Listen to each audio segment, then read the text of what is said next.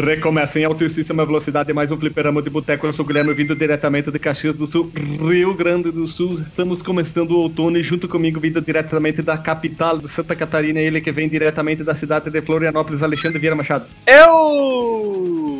Chapolin Colorado! E hoje com a presença ilustre de dois ouvintes, coisa que anuncia em episódios especiais, com participação de ouvintes, isso nunca tinha acontecido antes. Veja você, né? Para não perder o costume. Seguindo a apresentação, vindo do meio do país, o cara que empina uma bitorneira assassina e que faz também sagu e uma boa caipirinha, Alisson Pidim. E toma tereré. Tereré na bitorneira? Na betorneira. Tu é selvagem. Tu gosta de, de amontar a bitorneira tomando tereré ao mesmo tempo, então. Mas é assim que os pantaneiros vivem aqui. Ah, tá. Desculpa, perdão, não sabia. E o jacaré, tipo, tu empina na bitorneira fugindo do jacaré. Ah, o jacaré é animal de estimação. Ah, como é que é o nome do teu jacaré, então? O meu é Cleide Osvaldo. Nossa senhora, é o nome de pedreiro, né? Por isso que tu tem uma bitorneira. Então, já pula pro próximo apresentador.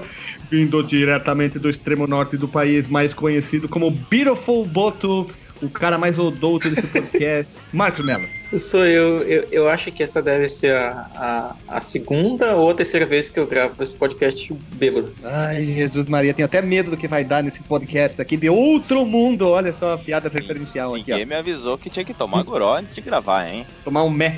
Vou ter que buscar ali uma cachaçinha. Achei que vocês já sabiam, porque é fliperama de boteco. É verdade. Pois é. Falha minha. Putz, pior. Pra- Pra quem não sabe, nós estamos gravando dentro de um bulicho, cada um, de um boteco, de um bar, como queira chamar no estado. E vindo diretamente do extremo norte. Não, pera, errei. Eu esqueci de onde que fica a cidade. Vindo diretamente do Rio Grande do Sul, eu esqueci onde que fica. Eu vou falar o nome da, da cidade em inglês, que é mais legal do que em português.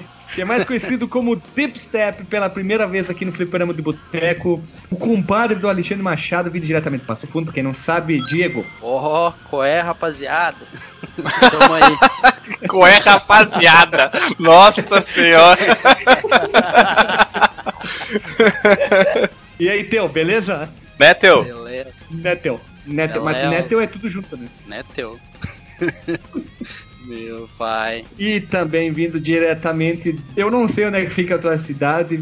Eu lembro que tu falou o nome, mas ela é impronunciável por um narigó do mato, um playboy do mato, que nem eu falar. Então, vindo diretamente da, do país Alemanha, pela segunda vez aqui, a primeira ainda não saiu, mas logo vai sair. O cara que resolveu nosso servidor, né, que tava dando pau, que eu acho que eu fiz cagada. Então, vindo diretamente da Alemanha, da terra, de um monte de banda de metal, o mais conhecido DJ Guilherme Delagostin. Pronto!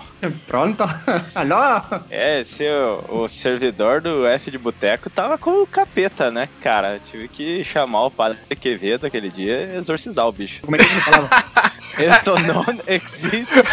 Ver? existe, Betinho! Não existe, veja, veja na foto, vai! Não existe de Guadalupe! Ele falava um negócio assim, né? Era um negócio que ele falava pra dentro, resmungando, gritando. Só pra registrar que aqui no hemisfério norte tá começando a primavera agora e tá frio para um caralho. Então vamos fazer pergunta de frio. Então, na Alemanha, qual foi a temperatura mais baixa que tu pegastes? Aqui na Alemanha acho que foi tipo menos 11, menos 12. Ah, dá pra, dá pra começar a cogitar fechar a janela então já. É, já, já dá pra pensar em botar uma manga. Mas Mas sem tá bom, brincadeira, tá o cara põe a cara na rua, a cara dói. É como levasse uma facada no nariz, então. Quem tem nariz grande que nem eu, então se lasca num frio assim. É, periga congelar e cair. E olha só, nas outras vezes que nós gravamos, que por problemas técnicos não conseguimos continuar a gravação, o Marcos não pôde explicar o que ele foi fazer naquele lugar místico chamado Acre. Agora é a tua chance, Marcos. Ah, pois é, né, cara? Olha a, a- a conspiração aí. O mundo, tá, o uni- o universo tá conspirando pra que eu não revele as informações, né? Eu fui lá descobrir a origem dos terraplanistas, velho. Porque Mas, aquele. é- aque- ah, Quando, quando tu passa da fronteira assim e tu entra no Acre, as paradas renderizam direitinho a simulação tá? Não, de- de- de- deixa eu contar detalhadamente, né? Na verdade, a cidade onde eu tava, ela ainda é no Amazonas, mas ela faz fron- fronteira com Acre. Ah, E- mentiroso. e aí- Sem vergonha, falei que É- tu era é um sério? baita mentiroso. Ah, tô no Acre. Nem foi pro Acre. Não, eu falei, falei, não, eu falei, tô, quase no Acre, perto do Acre. E, lá, e quando tu é, olhava pro outro lado, assim, na parte do Acre, parecia que tinha profundidade ou era tipo um painel 2D, assim? Era, era- era tipo. Era tipo aquelas distorções no, no espaço e tempo, sabe? Que tu olha e tá tudo zoado, todo distorcido e tal. Tem altos vórtices. Mas aí lá não tem, não tem nenhuma ladeira na cidade, tá? É tudo muito plano, cara. Eu ficava até entediado de andar de bicicleta, porque não dá nem pra descer ladeira, cara. Prova da autoescola faz como lá? Os caras constroem uma rampa pra te fazer a arrancada ou não? Pois é. Mas, Ah, não, deve- pera aí, deve Marcos. Melo. O Marcos Mello faz, é, é, é autoescola de barco, cara. Não tem carro lá no É o que eu ia Amazonas. falar agora. cara. Ah, mas claro. É, é, é, aqui, é, é, no Amazonas, cara, as pessoas se movimentam, se movimentam, as pessoas transportam suas cargas e tal, por- basicamente via barco nas cidades do interior do estado. É muito difícil fazer baliza de barco? E Se tiver de muito boto, tiver muito boto na, na, na água, é difícil. Tu consegue fazer drift de barco, Marcos Melo? Já aprendeu a fazer drift drifteira? Sim, sim, inclusive os botos, né, mais uma vez mencionando eles, eles são tipo, é, é, eles dão um efeito, sabe? Tipo, os botos ficam fazendo enquanto tu faz drift. E, Então- e- Você já, você já rampou a pororoca? Ah, várias vezes, cara, que é, tem campeonato de surf na Pororoca. Olha só, você já pegou na Pororoca então, Marcos Melo? Qual Pororoca? Mas tu foi fazer o que lá, Marcos? Tu, tu foi tu- catalogar algumas plantas exóticas? Tu foi ver uns animais diferentes? O que tu foi fazer lá? Andar de barco? Ah, eu fui, eu fui dar aula na universidade, cara. Tem uma. Vocês estão zoando, mas tem uma série da, da UE lá, da Universidade Estadual lá. Olha educador só. agora, então. Tu passa essa informação pras pessoas, tu ensina as pessoas. Tu ensina sobre o poder do boto rosa, essas coisas? Isso, isso, isso. Ensino como summonar o Boto Rosa e, e o, e a entidade rival dele, que é o Boto Cinza também. Nossa, é o construído boto rosa, então. É um amálgama. É o boto reverso, na verdade. Bota o reverso. Tô reverso. Aqui no podcast tem o Alexandre Reverso, que é o RVS, né? Que ele tá sumido. E temos também agora o Boto Reverso, né? Que ele tem os olhos endiabrados, em vez de ser rosa, ele é darkzão, né? E olhos vez- rosa. em vez- Pois é, o Alexandre se fundiu né, com, com o RBS, agora ele é uma entidade só. cara. É por isso que ele xinga agora, antes ele não xingava e tal. O Alexandre O Ma- anti-reverso, então. Não, pode- Mas É. essas coisas aí que o Marcos falou é tudo mentira. Na verdade, ele foi lá sequestrar índio pra, pra fazer zumbi. Fazer experimentos. É, pois é, por isso que ontem, ontem eu não pude gravar por causa dos experimentos, tudo deu errado. Fugiu. Pois é. No Amazonas usam o chinelinho, chinela havaiana e bermudinha Adidas também? Bermudinha da Adidas, mas assim, os chinelos não são da, da- da- Não, na verdade tem que ser da Havaianas, porque o Acre é um. É um, é um, é um- Produtor? como é que fala? É um, por- é um portal, né, pro Projac, então tem que ser tudo style, né? E tem pé de havaiana ali no Amazonas, Marcos Melo? Oxi, como não? Nossa, uma piada mais é, é, desgracenta pior que a outra, né? Graças a Deus que existe editor, né, cara? Meu Deus do céu. É. Graças a Deus que o editor não vai tirar nenhuma, né? Nossa, Que merda, cara. tom- tom- tomara Deus, disse o passageiro ao motorista. Então, pessoal, depois de tanta piada ruim, horrível e, e tentando humilhar o, ao próximo amigo Marcos Melo, brincadeira, todo mundo sabe que isso aqui é uma brincadeira, né, Marcos, né? É. Vê se, bota, vê se depois tu, tu manda lavar tuas bermudas da Adidas, tá? Brincadeira, outra piada horrível. Então, vamos seguir o baile aqui, vamos com os recadinhos. Alisson Ogedin, se a pessoa quiser enviar um e-mail para nós, para qual e-mail ela deve enviar? Envia pra contato arroba fliperamadeboteco.com ou comenta no último cast que ouviu. No Facebook e no Chico Twitter ou Chico Flecha. facebook.com barra fdboteco, twitter.com barra fdboteco. Twitter e também o nosso grupo do Telegram ou WhatsApp Azul. É o t.me barra fliperama de boteco ou clica lá no, no quadradinho azul do lado direito do site. É isso aí. Então roda a vinheta.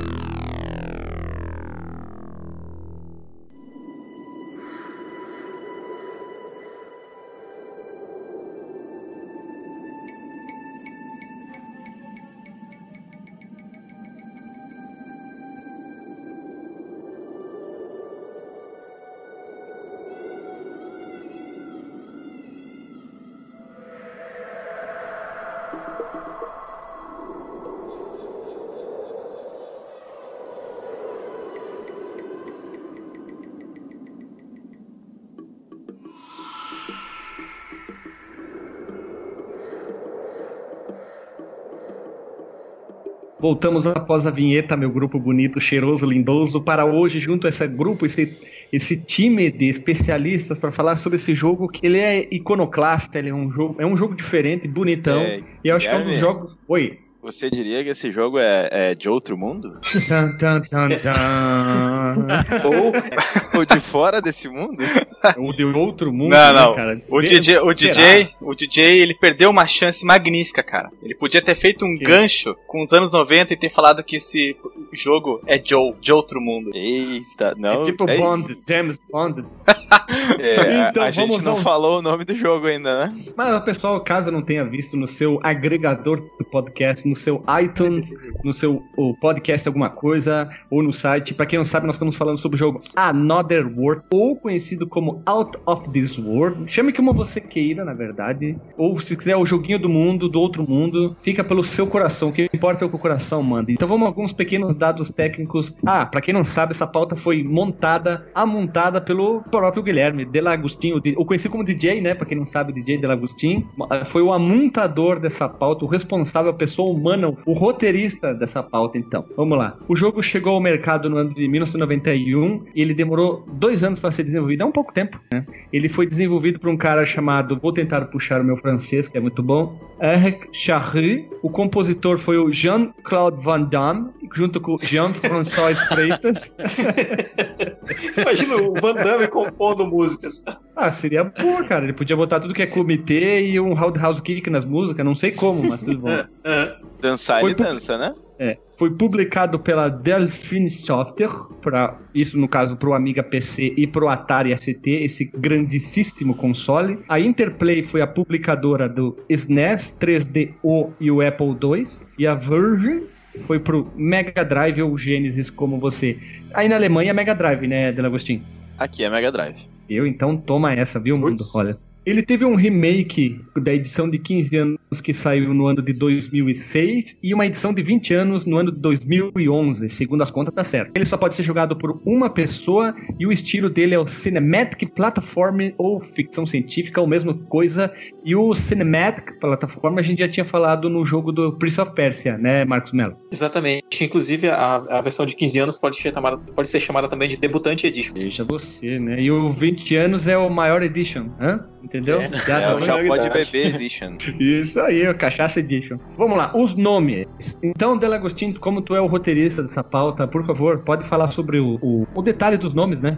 Que seguindo o baile. É, o- a versão original do jogo, é, como ela foi concebida pelo autor, ela é chamada de Another World, mas nos Estados Unidos, como já existia um programa de TV com, com esse mesmo nome, eles resolveram lançar com o nome de Out of This World. É interessante, é, quando eu tava fazendo a pesquisa, que parece que logo depois que eles lançaram como Out of This World nos Estados Unidos, também saiu um programa de TV com o mesmo nome, Out of This World, então não adiantou muito. E parece que no Japão ele é chamado de Outer World. E no Brasil, tipo, Ficou uma aventura do barulho. Another World, eu acho.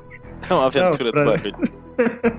Do- Não, uma aventura Altas do mundo. confusões outro do- mundo do barulho. Do outro mundo. Que horrível. É, então, o- o- outros jogos semelhantes da época, né, o, são o Prince of Persia, como eu já tinha falado, que também é do gênero Cinematic Platformer, e esse provavelmente foi uma das inspirações para o Another World. Tem o Flashback, que foi lançado depois, em 1992, e ele também foi desenvolvido pela Delphine Software, então provavelmente foi inspirado no Another World. E o Blackthorn, de 1994, que, se eu não me engano, foi desenvolvido pela Blizzard. É, verdade. só pra, pra galera ter uma ideia dos outros jogos que também tá- foram lançados nessa mesma época, entre 89 e 91, já que o jogo começou a ser desenvolvido em 89. É, foram lançados o Castlevania 3 pro Nintendinho, DuckTales também pro Nintendinho, o Golden Axe, ou como a gente gosta de falar. Não, podcast, Golden Axé. pro Mega Drive. Final Fight pros arcades, Super Mario World pro Super Nintendo, o Mega Man 3 também pro Nintendinho, o Secret of Monkey Island, aqui eu acho que é ainda pro pros PCs. Pra PC, pra PC. Jogaço, jogaço. Jogaço. Ah, Eu é não massa. joguei, mas ah, me disseram que é muito bom. O segredo do... É, como é que é o nome do jogo? O Segredo do Macaco Ilha, né? Aquele, não é aquele lá? Do Macaco Ilha. o Final Fantasy IV, eu acho que também em alguns lugares é conhecido como o Final Fantasy II. Tem essa Final Fantasy 2. numeração, Ocidente. numeração maluca do Final Fantasy. É, Sonic isso aí. 1. Como? Jogaço, toma essa, Éder Aleixo, toma essa, cega, cega, cega, cega, cega. Hoje não tá aí, vergonha.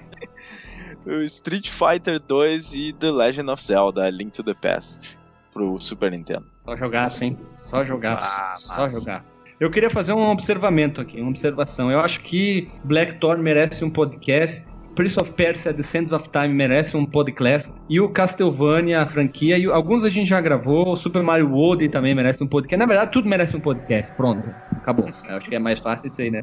Faz um mega podcast de 8 horas de duração com legenda. E acho que daí daria pra fazer todos. Ia ficar bem bacana. Mentira, besteira. Vamos seguir o baile aqui. É, o, o É. Prince of Persia, de repente, dá um cast sobre a, a trilogia do, do Sands of Time, né? Tem Eu acho o que Sands daria pra fazer de jogos separados mesmo. Cada um? É, o Sands of Time, como é um recomeço da franquia, tem muita informação ali que dá pra trazer. E é claro, é claro, se eu não chamar a Lily pra gravar esse podcast, eu vou apanhar por um mês seguido. Dá, então, dá divórcio. é o jogo favorito dela, né? Então, com certeza, eu vou deixar pra ela fazer a pauta, que daí eu não me estresso, que vai ter todos os assuntos importantes pra pauta. E vamos seguir a baile pra a primeira parte, que é o in- introdutoriamento. Eu vou começar aqui falando um pouco da, da- dados gerais né, sobre o jogo, né, introduzindo aqui o tema. O Another World, também conhecido como Out of This World, foi um produto de um único desenvolvedor, que o Guilherme já falou o nome dele aí, que é o Eric Charry. É, ele foi desenvolvido para o PC Amiga, né, e, no- e lançado em 91, e foi por- portado para diversos consoles e computadores pessoais, né, como a gente já deu a lista aí no começo. E o jogo, para vocês terem uma ideia, também vendeu mais de um milhão de cópias na, na época. Eu fiquei até surpreso porque ele não era, assim, pelo menos no, no- no meu círculo social, um jogo tão popular assim. Eu já fui conhecer ele ah, melhor, né, bem depois, né, e eu vi que ele era um jogo bem cult, né. É, o gráfico ele foi criado com polígonos em com polígonos, né, embora seja um jogo bidimensional, né, e o estilo de arte, as cutscenes, a cutscenes, Jesus, onde que eu tô? E as cutscenes cin- cinematográficas se destacam quando comparadas aos dem- aos demais jogos da época. E o autor diz, né, o Eric, ah, ele diz que as maiores inspirações foram Dragon's Lair, que era aquele jogo famosíssimo lançado para os arcades, eu acho que em 82 para Laserdisc, ou foi 83, é, pela qualidade das animações também do jogo. E uma da, outra inspiração dele também que ele teve foi o Karateka, né, que foi desenvolvido por ninguém menos que o Jordan McNair, que a gente já falou, que o Guilherme estava mencionando aí da nossa possibilidade de gravar sobre Sands of Time, se a gente não gravar a Lilian antiga do podcast, né, pelo, Vai pelo ficar, estilo- eh, Marcos Ah. Melo, meu querido amigo, vai ficar na porchagem o, o nossos podcasts sobre o Prince of Persia 1 e sobre a biografia do Jordan McNair que a gente gravou, que foi bem legal, né? Pouca gente fala Sim. sobre a importância do Jordan pro desenvolvimento, pro- para os desenvolvimentos dos jogos, já que ele fez praticamente tudo sozinho, né? O cara merece muito Exato. mais visão do que as pessoas dão, né? Falam mu- muito sobre o Prince of Persia. Na verdade, falam um pouco, né? Falam mais hoje em dia sobre É. Assassin's Creed, mas enfim, né? Nós vamos dar nosso espaço porque ele merece, nosso respeito tecnológico. É, e já comentando uma curiosidade aqui, o jogo ele pode ser terminado em pouco tempo, cerca de 25 minutos, né, quando você já conhece todo o caminho. Mas certamente alguém que nunca jogou o jogo, o- eu quando peguei o jogo da primeira vez, que eu nunca cheguei a terminar, inclusive, já, já vou admitir, poucas vezes eu admito isso, é, vai gastar algumas horas pra, des- pra descobrir como que passa de algumas partes né, dele. Ele não é um Várias jogo partes, tão, né? tão fácil. É, é verdade. Aqui, Não, levanta a mão detalhe- aqui. Não dá pra ver, né? Mas levanta a mão aqui em quem não virou na primeira jogada. Todo mundo levantando a mão. Dá pra ver, né? É. É, uma curiosidade interessante, eu, eu acho que pelo menos a versão do, do DOS, que foi a que eu joguei quando era mais novo, é, eu, eu fiquei travado uma época nele, uma parte que assim eu não, não sabia como passar, e depois eu descobri que era porque o jogo, ele eu tava num beco sem saída e ele tinha me dado um password que ia pra uma parte do jogo que eu não tinha como passar, então se, se tu fazia alguma coisa no jogo que, que travava o teu caminho, que tu não tinha como continuar, o desgraçado às vezes te dava um password pra aquela para aquilo lá, tu achava que tava no caminho certo, mas não, tu tinha que pegar um password eh, anterior pra tentar alguma outra coisa pra poder seguir adiante. Password. Password. Password. Quem aqui nunca anotou um password, né? Mas após essa introdução, falando um pouco sobre o jogo, vamos à pergunta que a gente sempre faz aqui, né? Como a gente conheceu o jogo? Na época ou se a gente jogou exclusivamente para essa pauta, assim, ó, vamos gravar sobre Another World, é um jogo do outro mundo, então vamos começar na ordem que tá no meu Skype. Então, Guilherme Delagostin, como tu conheceu o jogo, onde e como? É, eu, eu não lembro como esse jogo chegou nas minhas mãos, mas eu, eu joguei ele ainda no DOS, e na época eu tinha um 386, eu não sei exatamente que ano era, mas eu imagino que era ali por 93, 94. Então era monitor é, tons de cinza, não, não era nem colorido, mas também não era preto e branco. E, e foi realmente assim muito bom na época eu acho que de alguma forma eu já, já olhava para aquele jogo e já, já dava para ver que ele era diferente dos, dos outros jogos da, da época né? É, mais tarde quando saiu a edição de 15 anos aí eu peguei o jogo de novo para jogar ainda né, na no site lá, aquele que o, que o Paulo Coelho pega os, os, livros que não são dele. E depois, quando saiu a edição de 20 anos pra, na Steam, eu finalmente paguei pelo jogo e comprei ele e joguei ele de novo. Ah. Tu, jog, tu jogou a versão do Atari ST? Essa eu não tive como, né? Até porque eu acho que eu não conheço ninguém no Brasil que tenha tido um, um Commodore Amiga ou um Atari ST. então já vamos pulando. Diego? Bah, cara, eu conheci também, acho que na mesma época ali, 91, 92, por aí. Eu conheci pelo, pelo DOS mesmo. Eu tinha um computadorzinho com os disquetão lá, sabe? Daí botei um. Achei um disquete ali que tinha. Ele tava escrito só Word. Aqueles. uns disquete antigos, assim. Eu conhecia ele como Word. Pra mim, quando eu era criança, era Word. Aí tu pegou Não ele pra fazer um trabalho de escola, achou que era Word. É, tipo isso. E eu, bah, né? O meu primeiro jogo que eu joguei realmente foi o Prince of Persia, né? Esse seria o segundo. Eu achei esse disquete, bah, daí botei lá, gravei lá no, no C2 pontos lá e comecei a jogar. Cara, eu morria de medo do jogo, assim, tinha umas partes que tem um, tem um tigre lá, tem um bicho preto lá no comecinho do jogo. Uhum. Eu, nossa, eu me cagava. Bomba meu boi, sei lá é o nome daquele bicho lá, né? pois é, não sei. Nossa, eu, eu gelava, cara. Eu pedia para um amigo meu passar daquela parte porque eu morria de medo daquele bicho. Mas eu, eu, eu conheci pelo DOS, cara, e, tipo, por muito tempo achei que, que era a melhor versão até do jogo. Eu joguei ele mais recentemente, né? Mas a do DOS, assim, era para mim era a melhor versão, cara. O som, tudo, assim, achava muito bom. E ele não. Parece que as outras versões parece que tem um, um lagzinho, não sei. Assim, parece que fica mais lento. E olha que eu jogava. Bastante. 386, cara. 386, 486, sei lá, ninguém. Acho que ninguém sabe o que, que é isso, só o Alexandre que sabe. O que, é um 386, 486. Tu tinha um 3, pera, tu tinha um 386 com a chaveta de turbo? Com o botão de Sim, tunar ali, legal. Ah, esse ah, era o top da balada, hein? Eu sacaneava nos jogos, sabe? Quando eu tava meio perdendo, eu pegava e tirava o turbo lá, daí ele ficava meio em câmera lenta, assim, sabe?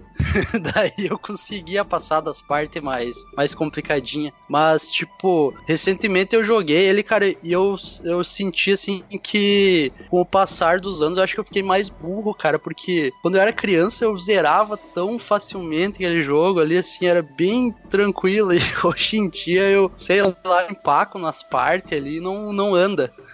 Mas, bah, tá louco, é. Era um jogaço, cara. Ainda é um jogaço, né? Bah. Vamos lá, então. O cara que com certeza não jogou ou foi na locadora do Gordo, Alexandre, onde tu conhecerdes? Eu conheci o Another World na casa de um amigo meu, amigo chamado Daniel, lá em Passo Fundo. Mas eu joguei muito pouquinho. Na verdade, eu vi ele jogar. Tava instalado no computador dele, né? A versão para DOS. E depois disso, eu não joguei mais Mentira, mentira. Há alguma época, eu não consigo me lembrar quando exatamente, mas provavelmente quando eu estava no segundo grau, eu joguei é, a versão de Super Nintendo no emulador, mas eu não consegui ir longe, não. Na verdade, eu acho que eu não consegui passar da primeira tela, cara. Tinha uma gosminha que me pegava no pé me dava uma. Nossa. Uma arranhada lá no, no tornozelo. Puxava ele pra baixo, né?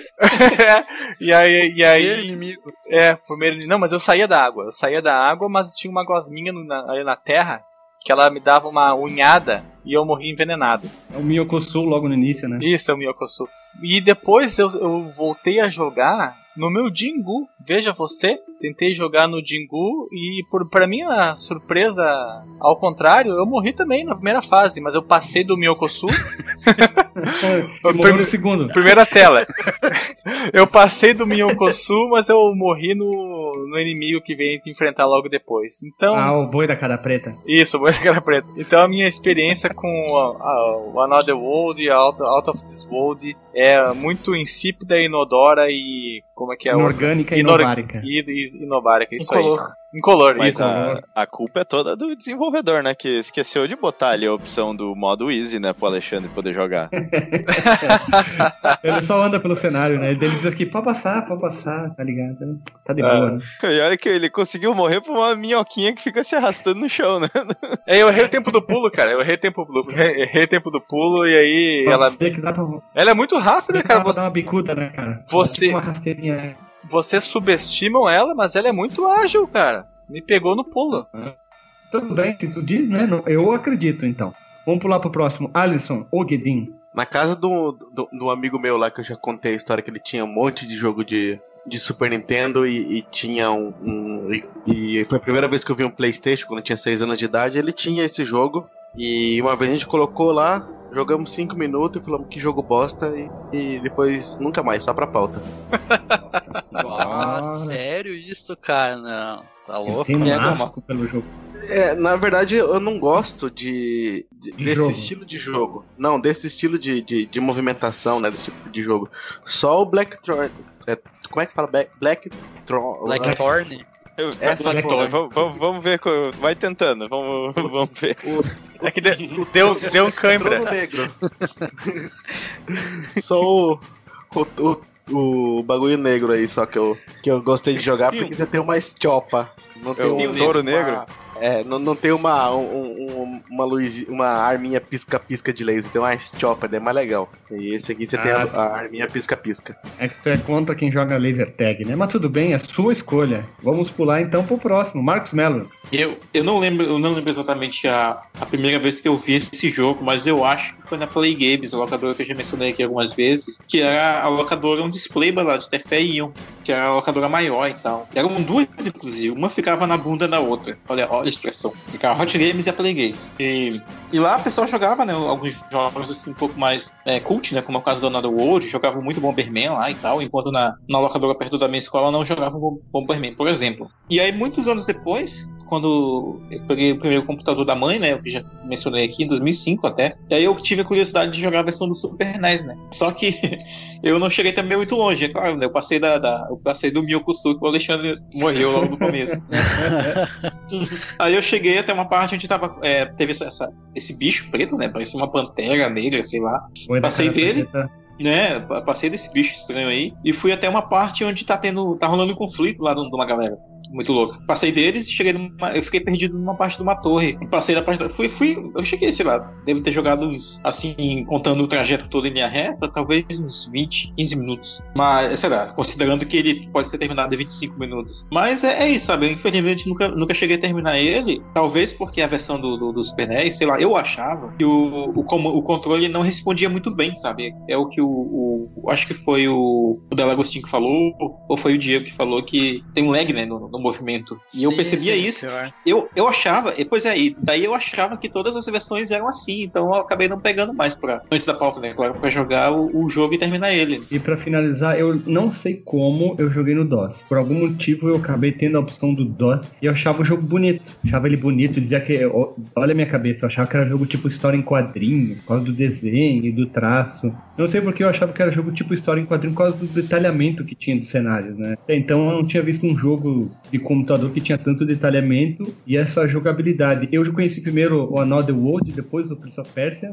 Então são os jogos são bem parecidos, né? Mesma jogabilidade e tal. E eu morri, primeira vez que eu joguei, eu morri pro, pro Boi da Cara Preta, a segunda também, a terceira, e várias, e várias, e várias, inúmeras vezes, até conseguir fugir do Boi da Cara Preta, demorei muito tempo, e depois eu acabei ficando preso, ainda dentro daquela masmorra, porque eu não sabia aquela, aquela parte que tu cai, fica rolando pros lados, eu não sabia pra onde ir. Até que eu me toquei e fiquei dizendo num caderninho, ah, se tu for pra esse lado, tu vai pra cá, se esse lado tu vai pra lá, e demorou muito tempo, e depois eu fui jogar pra pauta a versão do SNES, e eu, eu achei meio duro mesmo o jogo, né? Ele é meio, meio não se compara a versão e é com certeza a versão do DOS é a versão é, que todo mundo deve jogar. né? Se, é, se a gente achar um link pra jogar on the line, a gente vai deixar na dos Você pode né? clicar puxar. É, mas às vezes tem, dep- dependendo do jogo, tem uma versão, normalmente do DOS, tem roda em sites sem problema nenhum, sem problema nenhum, sem lag, Legal. sem nenhum problema, né? Fica roda tri bem, ó, dependendo muito do jogo, né? Mas tem que achar o link. Se a gente achar, vai ficar o link pro pessoal jogar e se divertir. E com certeza vai ter a versão do SNES ou do Mega ou de outro para o pessoal rodar. Então vamos seguir o baile, né? A gente sempre conta a nossa história e vamos lá. É, então acho que é legal a gente falar um pouco sobre o, o legado do jogo, né? O, como ele, ele influenciou e ainda influencia a, a indústria de jogos. Até porque ele influenciou tanto os jogos que saíram logo depois dele, como a gente já comentou antes, o, o Flashback, que tem um estilo visual bem parecido, é, quanto jogos mais recentes. né? Eu não sei se vocês já jogaram esse jogo que se, se chama Enslaved. Ele saiu aí na geração do PlayStation 3. É, é um jogo assim. Ele, ele conta essa história. É, é uma versão meio pós-apocalíptica, futurista dessa história chinesa do é, Viagem para o Oeste. Eu acho que é essa que tem o macaco, o rei macaco com bastão, que anda Que é a lenda que originou Dragon Ball, né? a lenda que originou Dragon Ball, originou vários, até tem um, um jogo bem antigo da Capcom que, que também era com esse tema. E, e nesse jogo tem o, personagem principal e tem um, é, ele foca um pouco na relação do personagem principal com o coadjuvante. E o criador desse jogo ele mencionou que, que essa relação ela foi inspirada pelo Another World, né? Porque o personagem principal, o Lester, do Another World, ele tem essa, essa relação com o coadjuvante que é o amigo alien dele, né? Com quem ele, eles se ajudam, mas eles não conseguem nem se comunicar direito porque não, não falam a mesma língua. Um outro exemplo, o, o criador desse Enslaved, ele cita que o Fumito Ueda, criador do, do Ico e do Shadow of the Colossus, Last Guardian, que, que ele comentou uma vez que o Another World foi a inspiração pro, pro Ico. E até faz bastante sentido porque no Ico tem essa questão que, que, que o, o personagem principal com quem tu joga não fala a língua da, da coadjuvante, né? Da, da menina que Menina ele tá, Yorda. ele tá salvando. Que, aliás, é, ótimo jogo, que na minha opinião é, é o melhor dos, dos três ali, do Shadow of the Colossus e The Last Guardian. O, o Ico é o, é o melhor pra mim.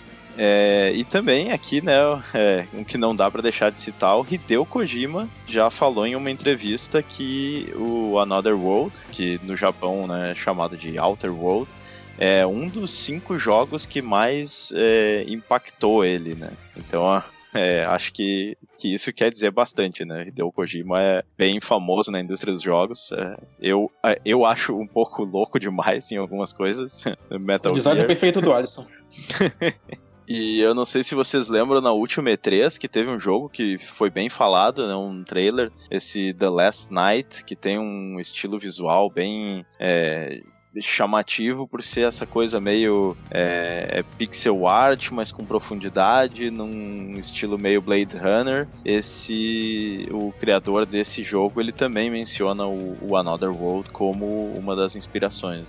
Então dá pra ver que é um jogo que deixou a sua marca na, na indústria dos videogames. Um jogo que me lembra o, An- o Another ou Out of this World é o Limbo, não sei o porquê, mas ele lembra essa parte visual bem bonita, detalhamento. Não ter tanta coisa na tela, tem que cuidar um pouco. Eu não sei, eu, quando eu joguei o Limbo, eu lembrei do jogo, sabe? Apesar das Eu cores não serem as mesmas, né? O, o- a direção de arte é um pouco diferente, mas eu acho que a- é, alguma coisa que tem nessa parte artística, a atmosfera do jogo é bem parecida e também tem uma característica muito parecida da jogabilidade que é a questão da tentativa e erro, né? Que é, morrer no jogo é uma parte muito importante, né?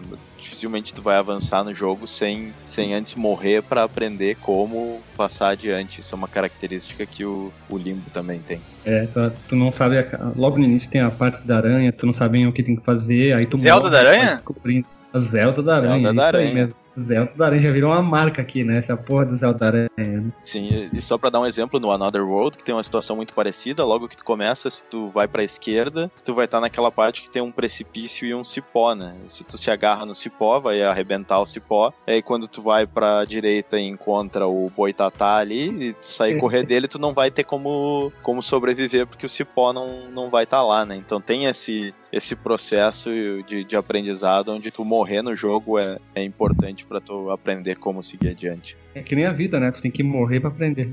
É, exatamente. Que idiota. tipo, quando É morrendo que se na- aprende, né, Guilherme? Isso, tu enfia uma faca É na- quando é criança. É tu morrendo que se enfia dá valor à vida, na- né? É, tu, tu enfia a faca na, na tomada, tu sabe que tomou um choque e tu morreu. Tu, tu já sabe, ó, a próxima não posso enfiar a faca na tomada, né? Só que o problema é que tu não vai ter a próxima, né? Agora eu lembrei do Chaves lá do prefiro, prefiro morrer, morrer do do que que perder a vida. Perder a vida. é muito bom, né, cara? Pior que tem aquela. é, o- tem uma representação disso no Super Mario World que é muito bom, que é quando o cara pula pra pegar a vida, ele, ele, ele não perde a vida, ele pega o ícone da vida, mas cai no precipício. Ele bate a caçuleta, né? Então vamos seguindo o, ba- o baile das, das pautas e vamos falar agora sobre a história do jogo, né? A gente falou muito, um pouquinho sobre o legado, a importância, mas vamos falar sobre a história. O Guilherme Delagostin botou assim: história, traço, não opere um acelerador de partículas durante tempestades. Isso é uma boa definição, né? Tipo, Ah, na essa é a opinião- regra geral da ficção científica, né? A gente sabe que no que caiu o raio vai dar alguma treta, né? Ou o cara É. ganha super velocidade, né? Ou o cara aí é teletransportado para outro mundo. Isso já acontece direto, né? Às vezes se o cara tá no computador desenhando uma mulher pelada, ela vira uma mulher de verdade. É, garota, garota nota mil, né? Garota ali pra- nota mil, é, é sempre tem um raio na parada. O Raio faz tudo, né? Fez até o Flash, né? Então, criou o Frankenstein e tudo. Então vamos lá. A tradução vem diretamente da caixa do magnífico e incrível Atari ST.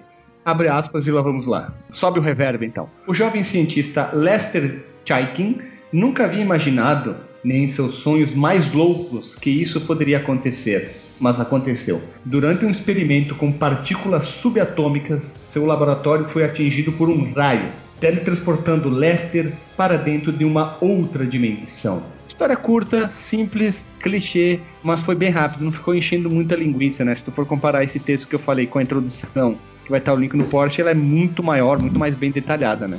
É, bom que é um, é um texto bem sucinto, né? de- que tu não vai se importar de ler na caixa, né? Não é textão de Facebook. É, eu cheguei a procurar pra ver se eu achei, achava como é que era o manual do, do jogo, mas é, não, não encontrei. Eu acho que ele não vinha com, com mais detalhes da história, não. Até porque me parece que uma da, que a intenção do, do desenvolvedor era que a história realmente fosse contada com as cutscenes e o, o andar do jogo.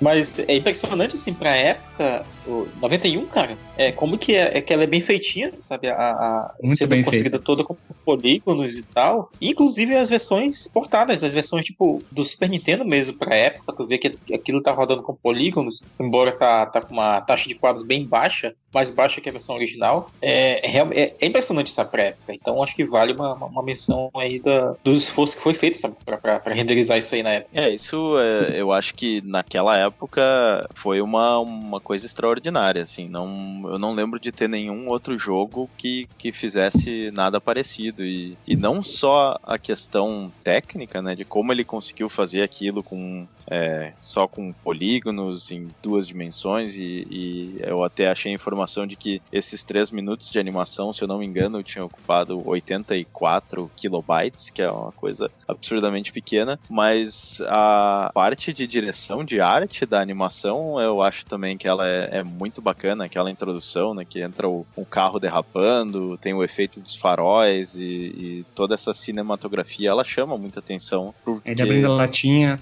Ele abrindo a lata e, e algumas coisas feitas com rotoscopia. Então, na, naquela época, acho que em, em jogos não se tinha nada desse nível. Assim, até tinha algumas animações com rotoscopia, como era, por exemplo, o caso do próprio Prince of Persia, né, que, que foi feito dessa forma. Mas acho que nada nessa escala. Mas a, a introdução, ela já, já mostra a beleza do jogo. Ela é muito bonita mesmo, ela é incrivelmente. Até do SNES, tem aquela início dos que sobe o texto, lembra um pouquinho de Star Wars, mas ele tem menos, é, menos FPS e ele é um pouquinho mais duro, parece a movimentação, tá com dor nas costas. Mas a versão do Amiga tá muito bonita, a versão do DOS tá incrível. o detalhamento dele. É, é muito bonito, ó. Parabéns, porque não parece jogo feito no início dos anos 90. Parece um, um jogo indie hoje com, feito com muita tecnologia, né? Na minha opinião, eu acho que soa muito bem. É uma das CGs mais bonitas que eu já vi, ó. Parabéns, ó, pro, pro François lá, Pierre lá, o Cardano. Eu não sei se vocês- Pierre. Pierre. porque ele ele conta que essa introdução ela, ela foi exatamente a, a primeira coisa que ele fez né, pro jogo ele e foi a, a prova de conceito dele para ele ver se ele realmente ia conseguir fazer é, tudo com, com os polígonos e, e tal então o ferramental para a escrita do jogo todo que ele teve que criar ferramentas que não existiam para fazer isso ele testou primeiramente fazendo essa abertura sem nem saber como o, o jogo seria depois. Parabéns, né? Parabéns mesmo. O cara é. Tipo, ele tem a forma dele de desenvolver o jogo. Normalmente um jogo hoje é feito. É desenvolvido o roteiro, depois tem todo um estudo da parte visual, a parte gráfica do jogo, né? Identidade, design de fases e isso. Ele simplesmente sentou na frente do computador. Ah, vamos ver no que vai dar, né? Parece que foi isso que ele fez, mas ele se saiu muito bem. Parabéns, né? E, e foi só pela intro isso- já vale, né? Foi bem isso que ele fez mesmo, porque ele até conta que o processo do criativo do jogo ele foi um processo de, ah, de improvisação. Ele, ele nunca sentou e fez e planejou o jogo do início ao fim. Ele planejava né, a primeira, primeira etapa do jogo e aí quando chegasse no final, como foi aquela primeira parte onde ele é teletransportado, foge do, do boitatá, leva tiro no final, e aí terminou aquilo e aí ele ia pensar como era a próxima parte. Então era era realmente uma ele contando uma história de forma bem bem É um orgânica. livro, é um livro. E- e- Ele exato. começou a escrever sem saber o final. Muito- muitos, muitos autores são isso. O Stephen King trabalha dessa seguinte forma: ele começa a escrever um livro sem saber o final. É, Tem mas alguns é, autores, o Stephen né? King ele não sabe o final de nenhum dos livros dele, né? É, tem alguns autores que Nunca come- acaba o livro, É. a história Tem um autor que chega assim e fala assim: o meu plot é viagem no tempo, o personagem tal, vai acontecer isso, o final é assim. E ele não, ele já começa, ah, vá, vá, vá, vá, vamos ver que no que vai dar, né? Depois ele desenvolve a história do jogo. Bacana a forma dele desenvolver, um pouquinho diferente, mas ma- o que mais importa é se pra ele funciona, né? Não é todo mundo que funciona desse jeito. Nós falamos um pouco sobre o desenvolvimento, meio por cima, falamos sobre a história. Agora vamos nos aprofundar um pouco mais e falar como ele trabalhou nesse projeto. Ele tinha 22 anos e ainda morava na casa dos pais. Era um jovem, né? Como acontece com a, Mancebo, imensa, né? um- com a imensa maioria de nós, com 22 anos ainda estávamos na casa dos pais. dois anos eu tava só tirando tatu do nariz, né? pro céu, saber o que fazer. O rapazinho ali, ele, ele já tinha né, tra- trabalhado em outros jogos e, e agora tava fazendo dele já. É, como o DJ falou, ele já tinha trabalhado num- em alguns jogos, mas eles não haviam tido sucesso. Imagino que nem sucesso de crítica, nem sucesso comercial. né? Então ele já estava há algum tempo que não trabalhava como programador, e o seu último trabalho com jogos havia sido na parte de animações. Por isso, então, né, que eh, eu acredito que as animações tenham tido um destaque nesses jogos, porque ele já tinha experiência com isso. Em 89, uh, Dragon's Lair, aquele jogo engraçado que tem para várias plataformas, que surgiu no Laserdisc.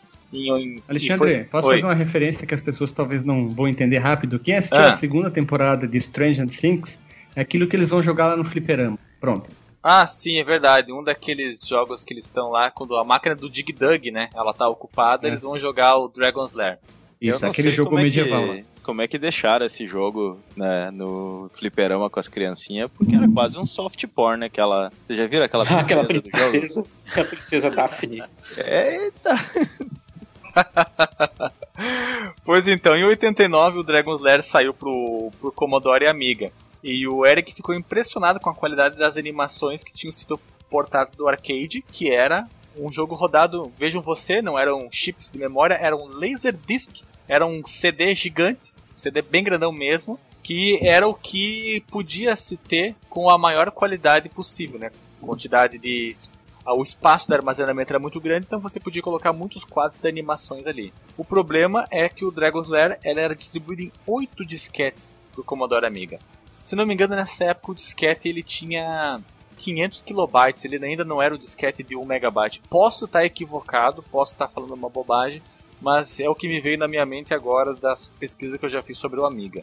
Então, o Eric imaginou que poderia criar animações parecidas se as compusesse apenas com polígonos preenchidos com cores sólidas. Ele ficou fascinado com a ideia e começou a fazer testes com seu Atari ST. O Atari ST era um computador que a Atari desenvolveu, um computador de 8 bits, para concorrer com os outros computadores do mercado na época. Os, ZX o- Spectrum, né? Fabuloso. Spectrum, com o, o, o Commodore CPC e por aí vai. O Oric 1, que era, das- era tanto da, da, da mesma empresa do ZX Spectrum, né? Que é a mesma coisa, é uma máquina de escrever com tela. É, são máquinas de escrever com tela, isso aí. Eu Na só época, não sei se ele era de 8 bits, porque se eu não me engano, o, tanto o Commodore Amiga quanto o Atari ST, eles o, o Amiga é de o mesmo 32. processador que o do Mega Drive. Ah, então o Atari ST era de 32 bits.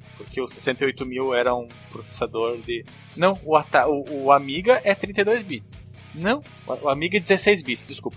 Tô com outras ideias na cabeça. Eu acho Amiga que o ST também era 16 bits, É, é. Na época ele estava obcecado com polígonos, assim como o Hans Donner, né? Só que o Hans Donner queria polígonos com textura, né? E ficava imaginando como diversos objetos que via em seu dia a dia se pareceriam se fossem representados como polígonos. Ele queria fazer um jogo com a técnica, mas não sabia como seria. Então desenvolveu uma ferramenta para animações em GFA Basic, uma linguagem interpretada própria para a engine do jogo e o interpretador dessa linguagem em Assembly. Caramba, parabéns pro bicho. Com essas ferramentas, o Diego até pode fazer um comentário, já que ele é programadeiro, sobre linguagens interpretadas e linguagens montadas. É montadas que se fala? Dadas. Eu acho que o Ah. montado Com- vem do Assembly, né? Isso, Do- com assembly, com montagem. Mas eu acho que não é essa a linguagem correta que se fala. Mas A linguagem interpretada é do ator e a montada é do boiadeiro. A montada pode ser do ator pornó também? Pode ser também, né? A do, a do Alisson, né? Que monta no jacaré. Isso. Então tá explicado, não precisa nem mais nenhuma explicação, essa já tá mais do que suficiente. Eu, tenho comentário sobre isso aí, que, que, que é essa questão da obsessão dele com polígonos, né? Eu não sei se vocês já tiveram essa fase na vida de vocês, ou se só eu que era louco mesmo. Mas realmente eu, eu me identifiquei com a causa dele, cara, porque quando eu comecei a desenhar, é, assim, não que eu seja um grande desenhista, mas quando eu comecei a, a- os primeiros cursos de plantas e tal, eu, eu ficava triangulando tudo, sabe? Eu desenhava basicamente tudo na forma de triângulos, que era a- como eu simplificava as coisas para desenhar os eixos, os eixos principais de tudo que eu fosse fazer em seguida. Olha que só tu, próximo. só- Marcos Mello com cabeça computacional. Marcos, Eu, eu achei que você ia falar da sua obsessão por robôs. não, isso não, não vem ao É, caso meio quadradinho, né? Polígono, quadrado, robô. É, pois é, quase, quase lá. Para maiores detalhes, ouçam um episódio da Gostosas Parte 2. Um adendo ali a explicação do, do Alexandre, que ele falou da- dessa linguagem, a GFA Basic, que é uma, é uma variação do, do Basic comum. E também dessa linguagem interpretada, a GFA Basic não é a linguagem que o, que o Eric criou pro, pro jogo, né? Essa linguagem já existia e é, é a linguagem que ele usou para criar o- a ferramenta para fazer as animações. E aí teve uma outra linguagem que aí ele criou especificamente para o motor gráfico do eh, não só o motor gráfico, né, mas toda toda a- o motor do jogo nessa linguagem interpretada dele. Motor não, fala direito. É a engine. Não, mas se vocês verem no documentário que eu achei que tá em francês com legenda em inglês, mas só liga- ligar a legenda em português, fica um pouquinho confuso. Mas dá pra ver ele comentando é, algumas coisas sobre como ele era fanático por computadores, como ele entrou no, no mundo assim. E também mostra um pouco dos esboços dele e dos personagens. Ele desenhando o personagem com uma cara mais humanoide e já a transposição para a versão poligonal dos rostos, principalmente a, a, a, a cara do Le, Le- Le- Lexter, olha o que eu ia falar o nome do protagonista. Ele fez as, as adaptações, principalmente do, do, do alienígena. Eu vou chamar ele de alienígena, né? O grandão lá. É. Que teoricamente ele é, né? Já que ele tá num outro lugar, então foda-se, né? Então tem as transposições também. E outra coisa muito importante que eu acho que as pessoas precisam ver é o making of que ele fez eh, das imagens da época dele botando a arma, a arma no, no chão. É uma arma de plástico, ele pegando. Depois ele, ele des- como que ficou a versão? A versão dele abrindo a, a latinha, que tem isso, isso no caso da, da intro do jogo, né? Ele caminhando, aquela parte que tem ele de costas, a parte ele digitando digitando o número lá, como ele fez a abertura do carro derrapando, que ele pegou, sabe o que? Ele não pegou um carro de verdade, ele pegou um carrinho de brinquedo fazer a técnica de rotoscopia. Ele pegou o carro, puxou e jogou contra uma parede e o carro derrapou. Ele usou técnicas muito simples, com coisas que ele tinha em casa. Então mostra quanto que quanto tu precisa fazer uma coisa, a criatividade é a arma mais importante de tudo. E nem sempre ter o melhor computador, a melhor engine, o jogo é bom, né? Então o cara soube inventar, ser inventivo, o mais importante. É, eu acho que vale a pena até falar um pouco mais sobre esse processo de rotoscopia que ele usou, porque é, hoje em dia, né, quando a gente explica, ah, rotoscopia é esse processo onde a gente faz um filme, né, com, com alguma coisa real, ou seja, uma, uma maquete, ou um carrinho, ou, ou uma própria pessoa e desenha, faz a animação por cima, é, parece uma coisa muito óbvia, muito simples, mas né, a gente está falando de 1989. Então, se quem é, viveu mais ou menos no início dos anos 90 e sabe que naquela época não, não era muito comum poder ligar é, uma câmera ou transferir vídeo para dentro do computador, né? Isso era, era impensável. É, então a maneira como ele fez, é, inicialmente ele, ele até tinha pensado em usar papel celofane, que é aquele papel Caraca. colorido, transparente, que Pra pintar cabelo? É, quem é velho vai lembrar. Não, esse é o papel crepom. Isso, isso. Mas o tá celofane, certo. eu não sei Celofane se... era o de empa- empa- empacotava aqui no sul tinha Cesta de Páscoa. Isso, ou bombom, bombom feito em casa. Bombom feito em casa, exatamente. Então, a ideia dele era, era botar isso na frente da TV, quadro a quadro, desenhar por cima e botar na frente do computador, né? Mas isso, é, fazer quadro a quadro levaria muito tempo. Então, é, o, o Commodore Amiga, ele tinha uma, uma ferramenta, ali, um, um periférico que te permitia fazer uma sobreposição da imagem que saía do, do computador, né? Como se tu escolhesse alguma cor como transparência, em cima de uma outra fonte de vídeo. Então ele podia plugar a saída de um videocassete é, e botar a ferramenta que ele criou em cima para ele poder desenhar. Só que tinha um detalhe, eu não sei se vocês lembram dessa época do videocassete, que quando vocês davam um pause na imagem, ela não ficava, né, paradinha. Completamente né? estática, ela ficava Tinha cheia de aquele- interferência. Exato, então ele teve que pegar um, um videocassete específico que tinha uma memória digital pro frame é, que estava pausado, então ele não tinha esse. Ela ficava tremendo Exato, como se, exato. como se a cabeça de leitura e gravação ficasse freneticamente indo pra frente e pra trás, mas num espaço ah, muito pequeno pra deixar a imagem estática. É, na verdade, o que acontece no videocassete é ele tem aquele cabeçote de leitura que é, um, é como se fosse um, um sensor que fica girando, né? Só que normalmente ele tá girando e a fita tá, tá andando. Então ele, ele pega numa linha diagonal. Só que quando a fita tá, tá pausada, ele essa diagonal que ele faz é um inclinada um pouco diferente, então ele, ele tem esse, esse problema. Que, como eu falei antes, ele, ele resolveu pegando um videocassete que não fazia isso dessa forma, mas ele tinha um, um buffer digital especificamente pro frame que ele tá mostrando. Só que tinha um detalhe, eu não sei se vocês chegaram a ver isso acontecer em algum videocassete, que era quando tu deixava pausado, porque o videocassete tinha esse sistema né, para proteção, talvez até da fita, para o sensor não ficar passando muito no mesmo lugar, ele, ele dava um, um stop se tu ficava pausado por muito tempo. Então ele tinha esse limite em que ele dava pause, né, ele conseguia ver a imagem parada, só que ele tinha que fazer a animação rápido porque o Uh, logo, se ele não fosse pro próximo frame, o videocassete ia dar um pause automaticamente. Eu desconfio, eu desconfio que esse tempo é o tempo médio de uma gloriosa quando se vê um filme de educação. Olha, Falei por ti, né? mas a gloriosa é rápida. tá louco. Deve ter sido feita uma pesquisa e descobriu o tempo médio da gloriosa e aí colocou olha, depois de tantos segundos pode, pode desligar. Então, senhor, qual é o tempo médio da sua gloriosa diária? Ah, então, ó, dois minutos, 30 segundos. Aí eles somaram tudo, fizeram uma média baseada, média. tipo, na pesquisa, né? Aí Fizeram eles os ah, deu- gráficos lá, né? É, isso, deu 38 segundos. Então, a- após de 38 segundos, dá o stop na, na fita, né? E olha só, após um ano e meio de desenvolvimento, o jogo tinha avançado somente até o seu primeiro terço.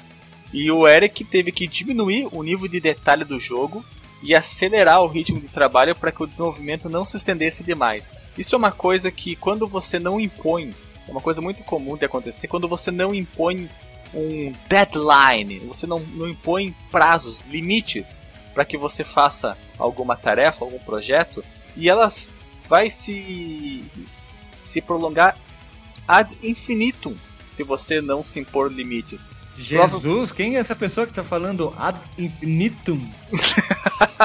é que eu quis fazer um charme aqui. E aí. É, sair da gravação agora? Porque tô com medo de ser processado Eu- eu- pelo eu doutor chamo advogado. É, então deixa eu falar uma frase bonita também. Que, é, frase que mulher tatua no braço. Carpe diem. Pronto. Eu achei que ia falar que a vingança nunca é plena, mata a alma e envenena. É isso aí. Eu ia falar as Só pra pessoas zoar. boas devem amar seus inimigos. Pode ser então. Bem, a minha contribuição era, era isso aí. Já Nossa, falou. insípida. Pessoal, agora vamos falar um pouquinho sobre as versões. Eh, Segundo o Guilherme Delagostinho, tem até uma versão para micro-ondas, forno elétrico, calculadora, tem para tudo World of This World. O Chuveiro. Commodore Amiga e o Atari ST foram as versões originais do jogo, escritas pelo próprio Eric Chachi. Segundo ele mesmo, do Amiga é que tem o melhor som.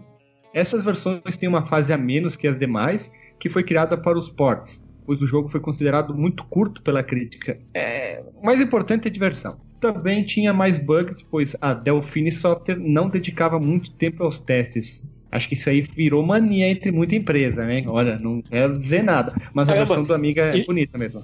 E já naquela época, Guilherme, as pessoas já ficavam de bibibi. Ai, não tem 40 horas de gameplay, não vale o preço. É, é, é verdade, né?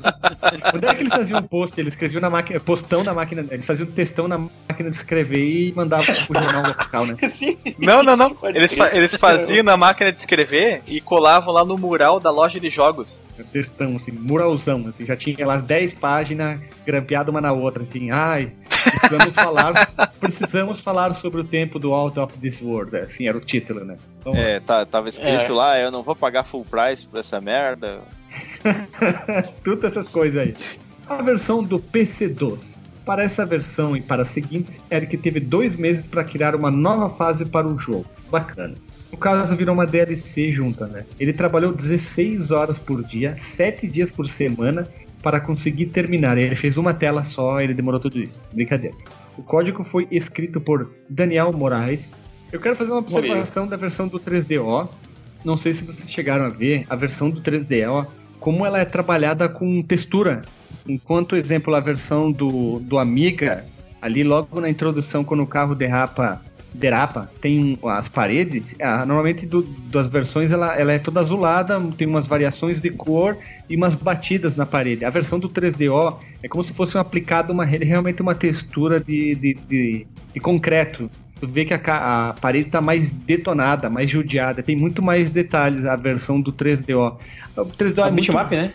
É, parece mesmo. O cara foi lá no Photoshop, lá deu um overlay lá na camada lá de asfalto, de concreto e, e foi. Eu, eu achei muito bonita a versão do 3DO nesse detalhe. Tipo, quando ele entra no laboratório dele, que ele sai do elevador, que tem as laterais que são de metal, ele botou umas texturas e dá mais ainda a impressão de metal. Quando ele digita o teclado, enfim, né? Tu vê mais detalhes do teclado, dos metais. Eu achei muito bacana. E principalmente o momento que ele é atingido pelo raio que tem aquela parte que faz um, o buracão no chão lá que, que sequestra ele, olha o termo que eu tô usando. É muito detalhado o buraco que fica no chão, ó. Parabéns, versão do 3DO. A, a versão do, do 3DO, né? ele- eles pegaram e eles realmente recriaram todos os backgrounds. Eles pediram para um artista fazer é, com bitmaps, né? Substituir os polígonos, até porque quando chegou na época de publicado o 3DO, o jogo já estava um pouco mais velho, né? Muita gente já tinha jogado, então para adicionar um valor para essa versão. É, o Legal. Eric, né, o autor, ele não, ele não gostou muito do resultado porque ele disse que destoa um pouco do, do, do resto que é feito original, né? polígonos, né? E alguns cenários eles são muito mais bonitos, né? É, esse principalmente os do início ali, quando ele sai da, da piscina, é, realmente é, é- fica muito bonito. Mas mais pra frente no jogo, tem umas partes dentro das cavernas e tal, que a versão é, pintada ou feita com, com bitmaps, ela já realmente fica. destoa um pouco e não, não fica tão boa. Perde É o clima. que A versão. é, dá uma, dá uma, sabe? Hum, envelheceu mal, sabe? Enquanto a versão original, aquela versão parece mais pintada à mão, mas o cara pintou tudo à mão. Tinta guache, isso ela, ela vence, ela dura melhor o tempo do que a versão do 3DO. Então o que vale mais na versão 3DO, 3DO perdão, é a introdução que é muito bonita, hein? Vou falar agora a versão de SNES e do Mega Drive. Toma essa, Eder. A pedido da publisher Interplay, esses ports foram feitos mais difíceis, com alguns inimigos e perigos a mais. Sempre tem que ter alguma coisa diferente, né? Essas versões têm músicas adicionais durante o jogo. Aqui também houve uma briga entre o autor do jogo e a distribuidora, que queria trocar a música de abertura. É foda, né? O cara querer mexer no, no, digamos, na menina dos olhos do cara, o produto do cara deve ser bem difícil dizer não, né? Não, não, não, não pode mexer, né? E um ponto dessa briga, Eric enviou um fax. Olha só, quem não sabe quem é um fax, procura no Google, né? Para a publisher com um loop de folhas com a mensagem. Mantenha a música original de abertura. Tipo o Bart Simpson quando escreveu lá no quadro, um monte, né? Isso É, pra não quem não resolveu. sabe o que, que é um Ah. fax, é um WhatsApp de papel. Isso, boa. E demorava horrores pra ir, né? Dependendo nos anos 70, demorava 40 minutos, 45, 50 minutos uma página, né? Isso não resolveu, né? Mas no final a música original foi mantida com um carteiraço da AD Evogada chamada Delfine da Delfine Software que chegou lá, ó. Mantém essa porra aí, caralho, senão eu tenho que manter o processo assim, velho. A música de encerramento foi alterada. Esses ports também tiveram sangue e nudez censuradas. Nintendo, né? Uma Tem cena. nudez? Pois é, nudez? Não é bem nudez, né? É melhor nudez do que do nosso, né? É, Tem é uma- o que eu ia falar agora. É, tem uma cena no final do jogo onde o, o protagonista ele meio que aterriza no meio de uma, de uma sauna, né? E, e tem umas mulheres assim que elas aparecem de costa e tem ali um cofrinho. E, e esse, esse cofrinho foi Ah. o problema. Tô ligado. Bah, eu lembro disso daí. Parece que ele desce naquelas naves do Dragon Ball Z, assim. Exato, era uma nave redondinha, parece a nave do, do Da Dragon Xuxa. Ball Z. É isso Da aí. Xuxa. né? Da Xuxa. Da Xuxa. Inclusive, quando ele aterrizou, veio um alienígena e disse: Eu quero mandar um beijo pra minha família, pra minha irmã e pra você. É, o nome da alienígena que você chamava era Dengue, né? Eu acabei de Dengue. ter uma, uma epifania agora que eu me dei conta que naquele mundo ele é o alienígena. Ah, é, tá É, certo. pois é. ele- Foi o que o Guilherme falou mais cedo, né? Tipo, ele falou, ah, entre aspas, alienígena. Eu pensei, eu tinha pensado que ele já tinha tido essa sacada, né? Eu achei que ele tava falando do, do amigo alienígena, do. É que pra ele, o, o, cara que Pois ajuda é. ele é o alienígena, né? Dependendo da- referência, e o cara, o grandão que ajuda ele, o Lester é o, o, o alienígena. Mas, É. sabe, uma, uma- Como a sabe gente- uma música que definiria isso aí? A Strange and the Strange Lad do Iron Maiden. Pronto. Opa, musicão. É isso aí. Da física, que é tudo questão do, do ponto referencial. É isso aí. Exato. Uma das curiosidades do Mega Drive é que ele, que ele possui o mesmo processador que o Amiga. Motorola 68000, é isso? Confere, Isso mesmo. produção. Confere? É. Isso, É isso? de 7 mega. Essa, essa é mesmo, essa é mesmo. Processador 68 mil, é bem bacana, joia, tudo nada. Do nada. Ele saiu em, oi- em 85, era pra ter saído em 83, mas por questões jurídicas a Commodore não pôde lançar o Amiga antes. Então ele saiu em 85, com 68 mil rodando a 7 MHz. Em 89 foi a vez da Sega utilizar esse mesmo processador para lançar o Mega Drive. Lembrando também que a família Motorola foi usada pela Apple durante muito tempo até ser substituída pela família Power, desenvolvida pela IBM em conjunto também com a Motorola. Isso já E- foi em 90. Power foi em 97, acredito. Por que, que você pra- sabe essas coisas? Eu queria saber, eu sempre quis perguntar, por que, que você tem essas coisas na cabeça? É porque eu trabalhei Ah, numa revenda Apple, cara. Não, nada, ninguém se interessa. Ah, o cara veio idiota, ninguém se interessa em merda. Você, trabalhou na revenda Apple em 80? Não. Eu queria saber quando foi feita essas porcaria. Não. E deve ter anotado tudo aí, cara. Tá, tá enganando nós. E. Alexandre, esse, esse Motorola 68000, se eu não me engano, ele também era muito comum nos arcades e na nossa, uma das nossas placas favoritas, que é a, CPS. a CPS, né?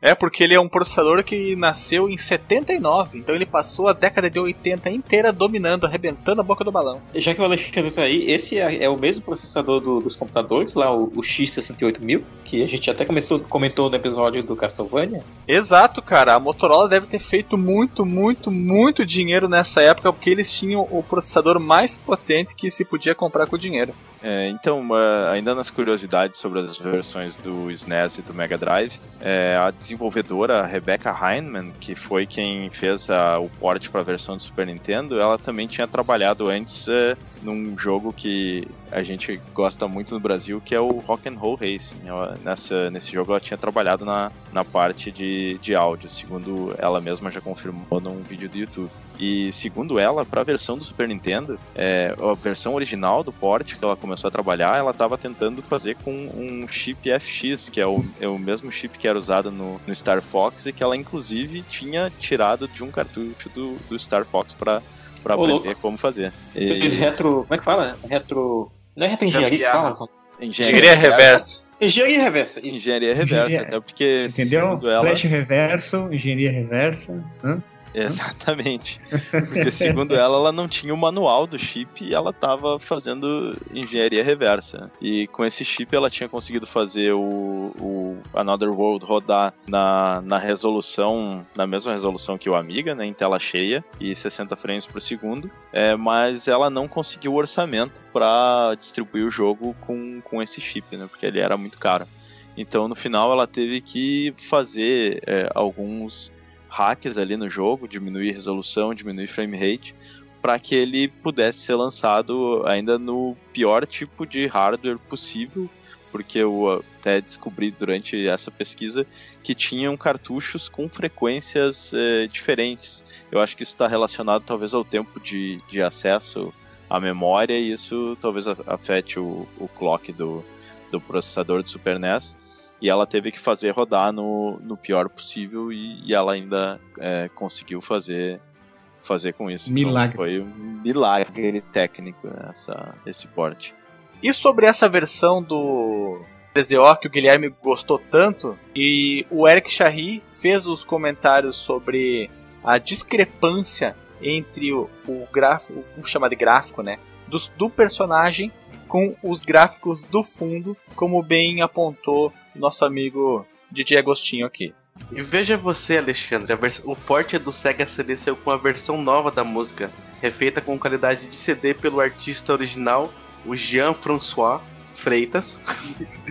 Ele foi lançado junto com a continuação, a Heart of Alien. Eu E nunca tem- tinha ouvido falar que havia uma continuação do Out of This World, e muito menos que se chamava Heart of the Alien. E ela é exclusiva pro Sega CD, se eu não me engano. É interessante que é, é interessante que eles é, meio que venderam a ideia pro, pro Eric de que ele seria basicamente o mesmo jogo, mas do ponto de vista do, do Alien, né? Então, nas partes em que tu não tá junto com o Alien, tu estaria jogando a, a história do Alien, mas no final acabou sendo uma, uma continuação e ela é meio renegada pelo Eric, ele não participou do desenvolvimento e não gosta do resultado Ah. final. E eu só queria fazer um, um pedido pro, pro, pro Alexandre ler de novo o nome da continuação do jogo, só que agora com sotaque em francês, que é o que a gente faz aqui, não é falando assim. Não é desse de qualquer jeito. Esquisito. É. Ah, mas então eu vou ter que chamar o Guilherme, que o Guilherme é o nosso Ah, principal bom. falador de francês. Você que falou, você que falou errado. Ah, tá. Então, Tom, Tomou puta. eu acredito, eu, eu não, não fiz a mesma escola de francês que o Guilherme. O Guilherme parece um nativo falando, é inacreditável. Parece que ele nasceu lá, tem, tem pais, mães Igual franceses. tudo, né? Não é, não é possível isso, come baguete todo dia. Mas eu vou fazer um esforço aqui. Ele se chama Hot of the Alien. Olhão. Olha, olha, o cara, me su- o cara não fez É. esforço nenhum e me superou. É, Vocês é, vocês estão na zoeirinha, né? Que o nome é em inglês. É, é francês isso aí. Isso aí é inglês. Quem que chamou? Quem que chamou esse cara pra gravar com a gente? A gente não sabe nem falar francês. É o que tá mais perto da França, hein? Tá na divisa aqui, hein? fazer um, um comentário. Eu joguei recentemente a versão do 3DO. E apesar de ela ser só o primeiro jogo ali, o, o Out of This World, no final, depois que tu zera o jogo, após os créditos, ele dá a introdução desse Heart of the Alien ali. Só que ele só dá a introdução, assim, dá tipo um, um preview assim do jogo, mas não, Isso. não, não tem o jogo. Eu achei bem, assim, eu achei bem sacanagem. Eu ah, fiquei olhando assim aquele, aquele, aquela introdução ali. Eu, bah, Era uma agora vai ter cutscene? o jogo. Era Não, só pós-crédito. Uma É, cara. É tipo o filme da Marvel, assim, depois dos créditos, aí tem aquele, aquela, aquele restinho lá, aquele preview, assim, do próximo. E Ele- apareceu. O Nick Fury lá no canto. Eu, eu ia fazer essa piada.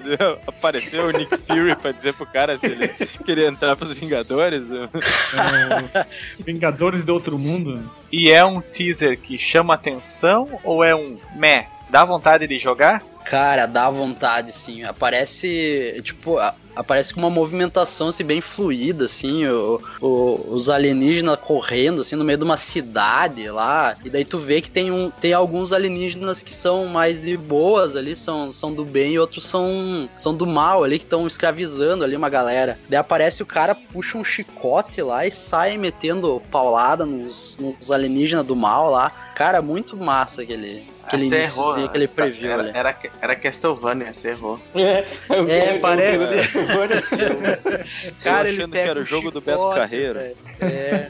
É o Cara, Beto Carreiro ninguém- World. Hã? Hã? Beto Carreiro World, entendeu a piada? Beto Carreiro, Beto Carreiro e Another World.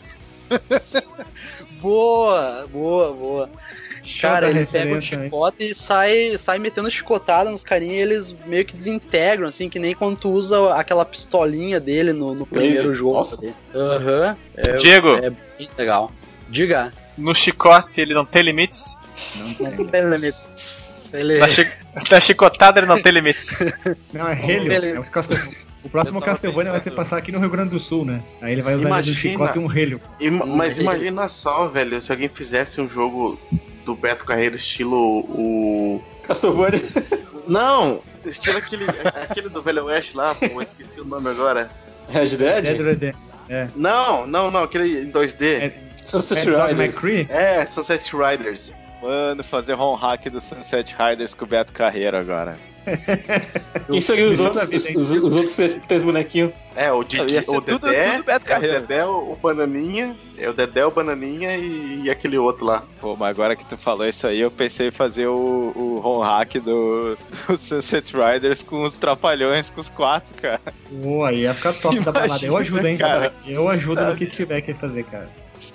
Mas voltando pra pauta, também tem a versão do Game Boy Advance, que saiu. era uma versão não oficial, feita em 2004 pelo Cyril Cor Corgodan. E em 2005 recebeu uma benção do Eric para ser distribuída, embora de forma apenas digital, né? Emulação e com Everdrive, que eu nem sei que bosta é essa. O Everdrive é um cartucho que permite que você coloque um cartão SD nele e então você consegue utilizar ROMs no videogame sem ser no emulador, porque ele tem a- toda a interface elétrica e dentro tem um, um microcontrolador que faz que engana o videogame, fazendo com que as ROMs sejam disponibilizadas para você no menu na tela.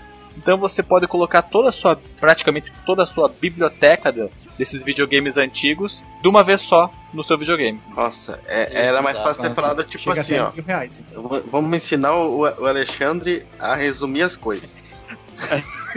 Resumir O é Everdrive. lugar científico, né? É, o Everdrive é tipo um R4 do Nintendo DS. É um cartucho onde você bota um- uma memória e você consegue jogar no console com, como se tivesse um ROM dentro dele. É, melhorou Parabéns. muito a explicação, né? Porque Exatamente. todo mundo tem DS. O, o, o Alexandre, o Alexandre, ele deve ter assistido, mas assim, caso ele não tenha, ele tem que assistir o One Punch Man, né? Que o, o vilão vai explicar o plano dele pro cara. Ele, não, porra! 20 palavras ou menos. Putz, não pode ser demais, né, cara? Eu dei um exemplo, eu dei um exemplo do que eu acho que é uma Mas- Everdrive. Mas, Mas não, não, mas você deu um mau exemplo. Você falou que ia é resumir e falou tanto quanto eu. Vamos lá então, olha só, pulando da versão do Everdrive é o momento havaiana do podcast, como o Alisson falou. Temos É, a versão posso- mobile. Posso só fazer uma pergunta pro Alexandre sobre o Everdrive? Hum. É, Ever- O Everdrive do PlayStation é um CDzinho com lugar pra botar um. É o Cara, memory card né? tunado, né, cara? Ah, imagina que massa, um CD, tu põe um nano SD com todas as ROMs do PS1 ali dentro. Ou tipo do tamanho, da finura de um cabo flat, né? Mais ou menos tem que ser. Eu vou me abster de responder Eu já. Depois nós tivemos a versão mobile, que é a pré-iOS e Android. Depois que o Eric adquiriu de volta os direitos de publicação do, do próprio jogo dele, da criação dele, a empresa chamada Magic Productions criou versões do jogo para celulares com o sistema operacional Symbian, olha com pronúncia legal, e também para Pocket PC, que foram lançadas no ano de 2005. Essas versões também foram escritas pelo Cyril Cordogan, o cara mesmo citado antes do Game Boy, que trabalhou na versão né, do, do port do Game Boy. E para esta versão, o Eric fez retoque em algumas partes do jogo, ainda usando seu amado Amiga. A edição de 15 anos foi lançada para computadores, mais precisamente o Windows XP no ano de 2006 e suportava a resolução Super Ultra Mega Blaster de 1280 por 800 e tem os backgrounds desenhados pelo próprio Eric Charret e inclui níveis adicionais dos ports e elementos que aumentam a dificuldade do próprio jogo. Bonito, parabéns para ele, né?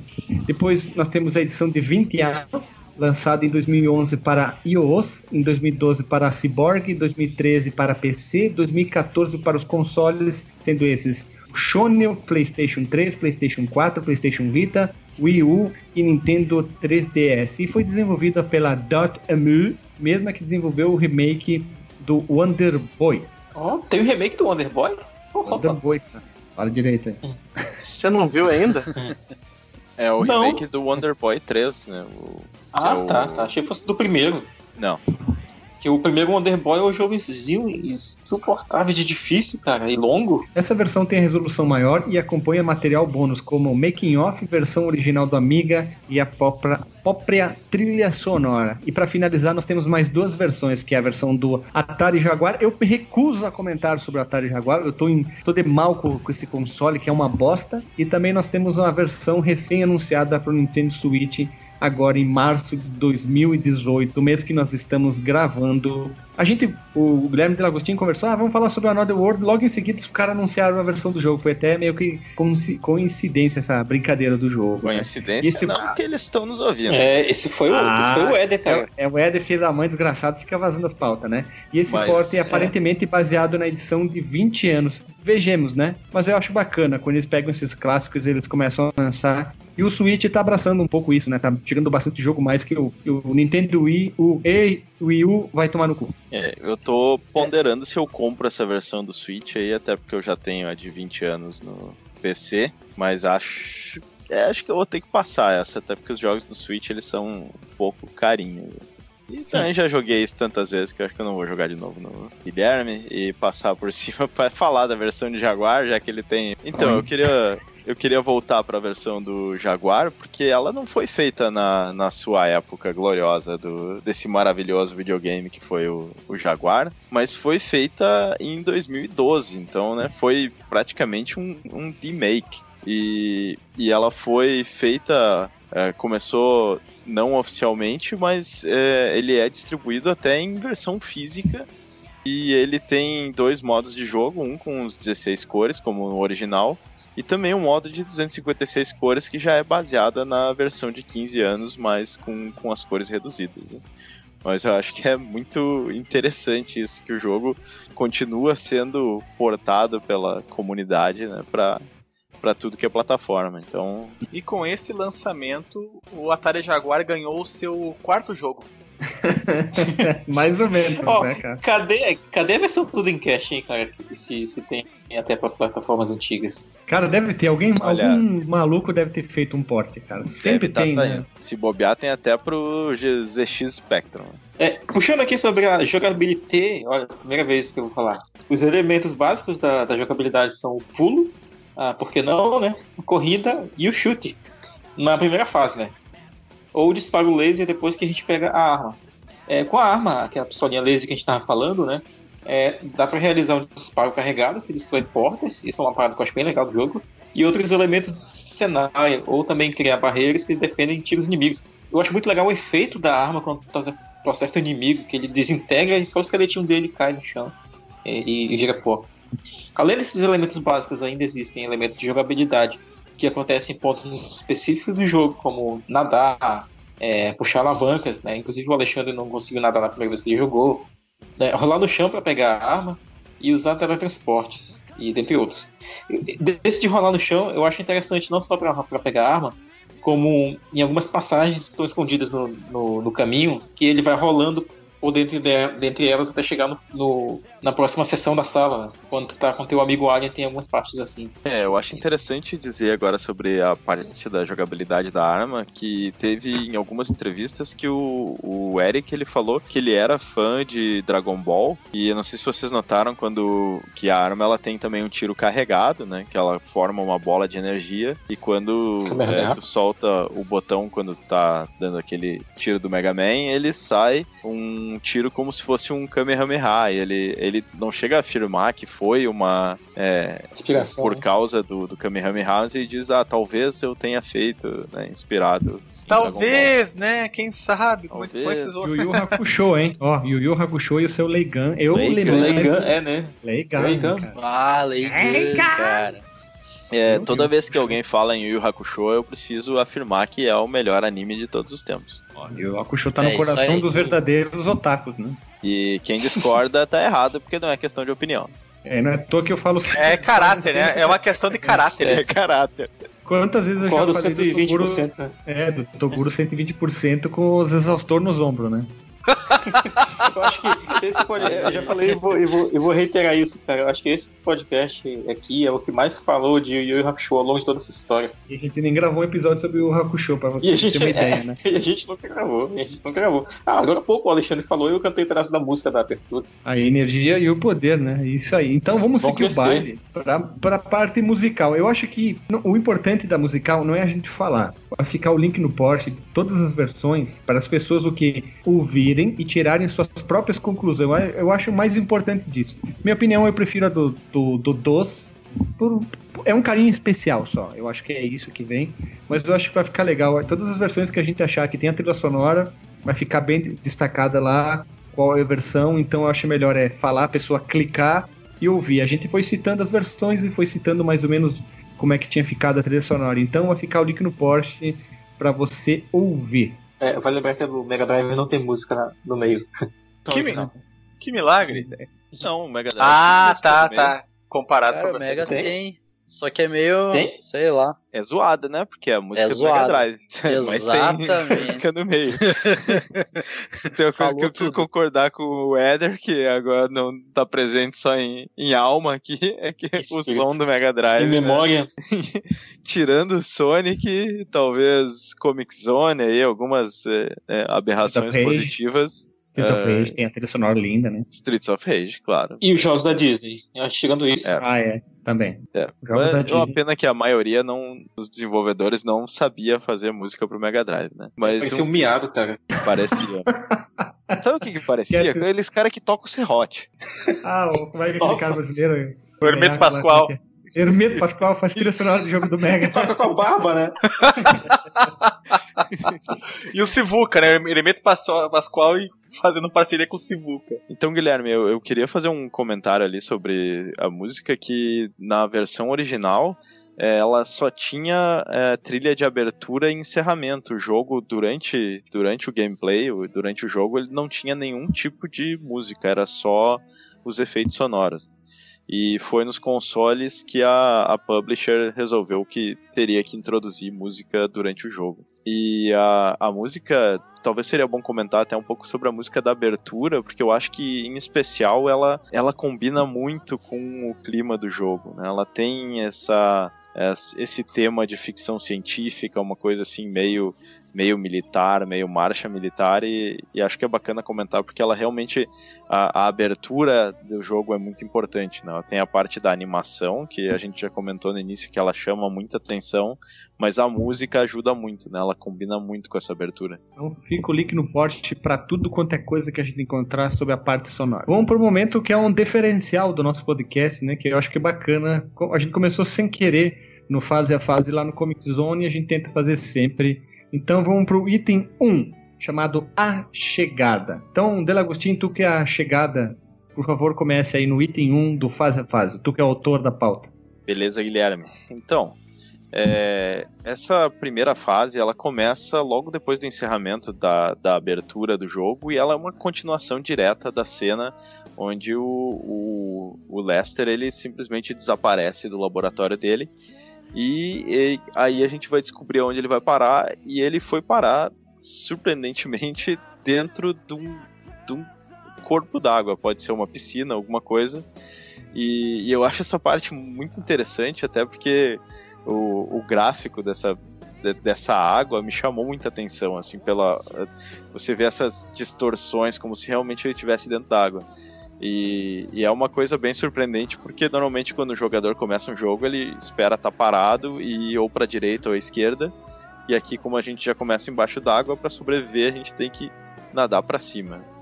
É, e assim que a gente sai da água com o jogador, é, o jogo mostra porque que ele se chama Another World, porque ele se chama Outro Mundo, porque a gente já vê aquele cenário muito detalhado e no céu é, o que provavelmente parecem Tempão. duas luas, né? Como? No céu tem pão. No céu tem pão. Meu pai céu, não. Vendo que piada ruim. E tu morre, e morreu logo em seguida na minha Okusu, né? Eu morri mesmo, cara. É, então, como o, o Alexandre já tinha falado anteriormente, é, se é, agora nessa primeira fase, né, o, o, o personagem ele não tem ainda nenhuma arma, ele só pode é, pular e, e chutar. E, e agora a gente tem que escolher entre ir pela direita ou esquerda, e basicamente é onde a gente aprende que, que vai ter que morrer no jogo para saber como ir adiante, né? É, se a gente vai pra, pra direita, a gente vê as. é, como é que tu chama, Alexandre? As minhocas lá? Minhocosu. O Minhocosu, que é uma, uma minhoquinha que fica rastejando no chão, que se, se a gente não mata, ela é morte instantânea. E é até interessante porque aqui, é, nessa primeira fase, o, o, Eric ele ainda estava desenvolvendo tudo com muito detalhe, então as, as mortes elas têm animações mais detalhadas, né? Como essa quando, quando a minhoca revela que ela tem algum veneno ali. Bom, basicamente essa, essa fase ela acaba com a gente fugindo do boitatá, como a gente já falou antes, que é esse animal que parece talvez um lobo muito grande ou alguma coisa que é difícil definir, porque ele é mais uma, uma silhueta escura. E o personagem escapa desse, desse lobo ou animal, mas ele é então capturado por uma nova raça alienígena. E aí é quando acaba essa fase e aí a gente vai pra segunda parte. Diego, tu que jogou aí, cara, bastante, virou tudo que é jeito. Eu Faz a virei. segunda fase. Isso. Cara, ele acorda dentro de uma jaula, tá suspensa, assim, tá pendurada. E tu pode ver que atrás, assim, tem uns, tem uns maluquinhos lá minerando o lugar, sei lá, são tipo uns escravos, assim, uns alienígenas lá. Eles ficam lá com as Com picaretas e lá. pás. Exatamente. Essa parte tu tá preso, tu, tu- aparece teu, o Lester acordando, né? Abrindo os olhos, aqueles olhos quadrados dele lá. É o charme do jogo, né, cara? Eu achava sensacional essa parte. aí. Ele, ele abrindo os olhos, daí tem o, um, um outro Johnny alienígena. 5. Quem lembra do, do Johnny Five? Johnny do Johnny Five. Five. É bem parecido. Daí ele, ele, ele abre os olhos e dá de cara com um alienígena dentro, dentro da jaula junto com ele. Daí Aí ele pensa, jogo estuprado. já- pois é. aparece assim embaixo lá dessa jaula, aparece um, um guardinha lá, ele tá, tá com uma vestimenta lá, ele guarda num compartimento lá. Isso eu lembro porque eu joguei faz pouquinho tempo, né? E ele tá armado lá. E nessa parte aí, quando, quando eu era criança, nossa, eu ficava empacado e ficava olhando lá, achando que era uma animação ainda do jogo. Mas tu tem que. Tu tem que se libertar dessa jaula, né? Daí tem que ficar balançando ela pros lados lá, até que ela cai por cima desse, desse guardinha lá. E nisso ele derruba uma, uma pistola no chão lá. E daí tu Loki. já percebe que o que o que esse alienígena aí que tá contigo na jaula, ele vai vai ser teu teu abigão da aventura, né? Ele pega e te dá um tapinha nas costas assim, daí Ele é teu sidekick? eu não sei. É isso aí, ele é um sidekick do do, do Lester. Ah, daí, na- nessa primeira parte, tu já, já tem a possibilidade de pegar essa arma aí que o, que o guardinha dropa ali no chão, né? Tu pega essa arma e mete o pé dali, porque tá, começa a encher de guardinha, metendo tiro pra tudo que é lado, sabe? Ah, daí, tu tem que ir auxiliando esse, esse ali- alienígena ali pra ele abrindo o caminho pra ti, né? Vamos dar o É. nome pra ele? Ele vai se chamar Diga. Etemar. Cedenir é melhor, hein? Cedenir. Isso, cara, foi um freteiro que foi preso injustamente. Cedenir. Dionísio. O, esse, o Etemar ele sai correndo na frente. Etevaldo. né? Etevaldo sai correndo na frente e tu tem que meter o pé também, porque chega os carinha dando tiro pra tudo que é lado. Nessa parte aí, eu, eu achava injusto, assim, porque tu. Sei lá, se tu bobear um pouquinho, tu já levava um tiro, já desintegrava e tinha que voltar pra, pra jaula lá de novo, pra fazer todo o processo de balançar ela, assim. Mas depois tu pega. O jogo vai, vai te mostrando que é possível tu carregar esse tiro e fazer a barreira, né? Tu tem que armar barreiras ali até o, o, o Etevaldo abrir a porta lá pra te sair dessa parte. Senão tu vai ser fuzilado, né? E daí tu fica ali fazendo barreirinha ali enquanto ele começa a mexer ali na, na porta. E daí te dá acesso daí a uma outra área ali dessa, dessa prisão, eu não sei como chamar esse lugar, ah, que tu pode usar um elevador, né? Tu, tu utiliza um elevador ali logo em seguida quando ele abre essa porta. E daí o interessante é que tu, se tu subir ah, pro último andar ali no topo, tem uma janelinha que tu consegue enxergar onde tu tá, assim, é um lugar muito muito maluco assim, isolado. Mas é, é muito legal a animaçãozinha, assim, ele, ele olhando pela janela, assim, dá um zoom, assim, no lugar. É bem, é bem legal. Depois, tu pode, daí tu tem que... É agoniante, é agoniante a sensação. Não, É agoniante, é eu agoniante. achei estranho, eu achei bacana, assim, deslumbrante, assim, tu ver a cidade. Até então tu só via pouca informação. Acho que essa parte é legal, porque muda até a visão do jogo, né? É, exatamente. E até por ele ser um cientista, ele é um cara meio assim, quietão, né? Porque até o alienígena fala mais que ele, ele dá um tapinha nas costas lá uma hora e fala uns negócios lá que eu não sei o que. Eu não entendi Vou tomar na coca. época. É, deve ser isso aí. Mas enfim, daí tu, tu desce nesses elevadores ali, tu tem que tem- que fazer algumas, alguns esqueminhas ali pra conseguir ah, passar, né? Tem que desativar um, uma porta lá pra um soldadinho não te, não te fuzilar lá na hora que tu, tu passa. Essa parte tu, tu vai morrer umas 500 vezes, assim, até descobrir o processo bem certinho do que tu tem que fazer.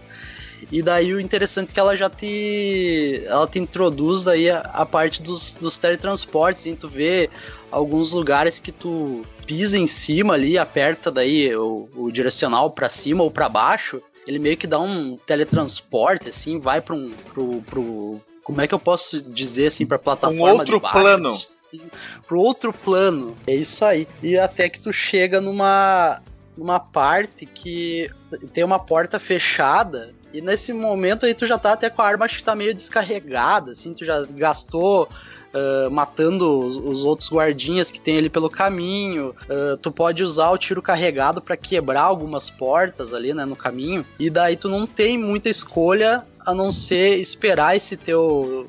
esperar o Etevaldo lá te ajudar. A descobrir umas tubulações assim no chão pra te poder escapar. E o Etevaldo meio que, que, que fica de isca ali, assim, ele, te- ele salva a tua vida, te faz tu entrar num, num- numa tubulação lá que tu vai, vai descer meio rolando assim por essa tubulação pra escapar. E essa é a, essa é a segunda fase, essa da prisão aí. É assim que meio que se resume. Espero ter falado bem como é que é o estilo dessa fase. Falou bastante e falou bonito. Falou bonito. Que bom, que bom. A terceira parte, conhecida como As Cavernas. As Cavernas é, é logo em seguida aquela parte que tu desce no, alce, no Alcepão. Olha só, eu criei já um nome, né? O, o Etevaldo abre o Alcepão. Então tu desce num micro labirinto que tem que ficar desviando dos jatinhos de. Parece água quente, né? Tem que desviar para não to- tomar dano no momento que tu Chama-se tá rolando, né? vapor. Vapor, isso, é o vapor de, de ira. Aí, nisso que tu, tu, des- tu desvia daquele negócio, tu já cai como se fosse.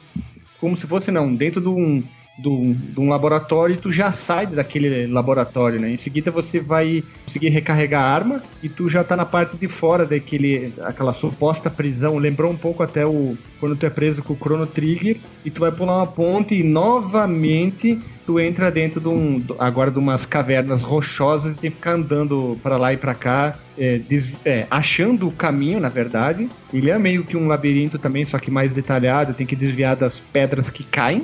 Isso tem bastante deslizamentos e, e tem que usar o, a, a- a- o pulo, olha, eu ia falar arma pra pular os inimigos, olha as ideias, né? E tu usa o, arma, o pulo pra matar os inimigos, eu confundi as coisas. Tu tem que ficar andando pela caverna até conseguir desenvolver.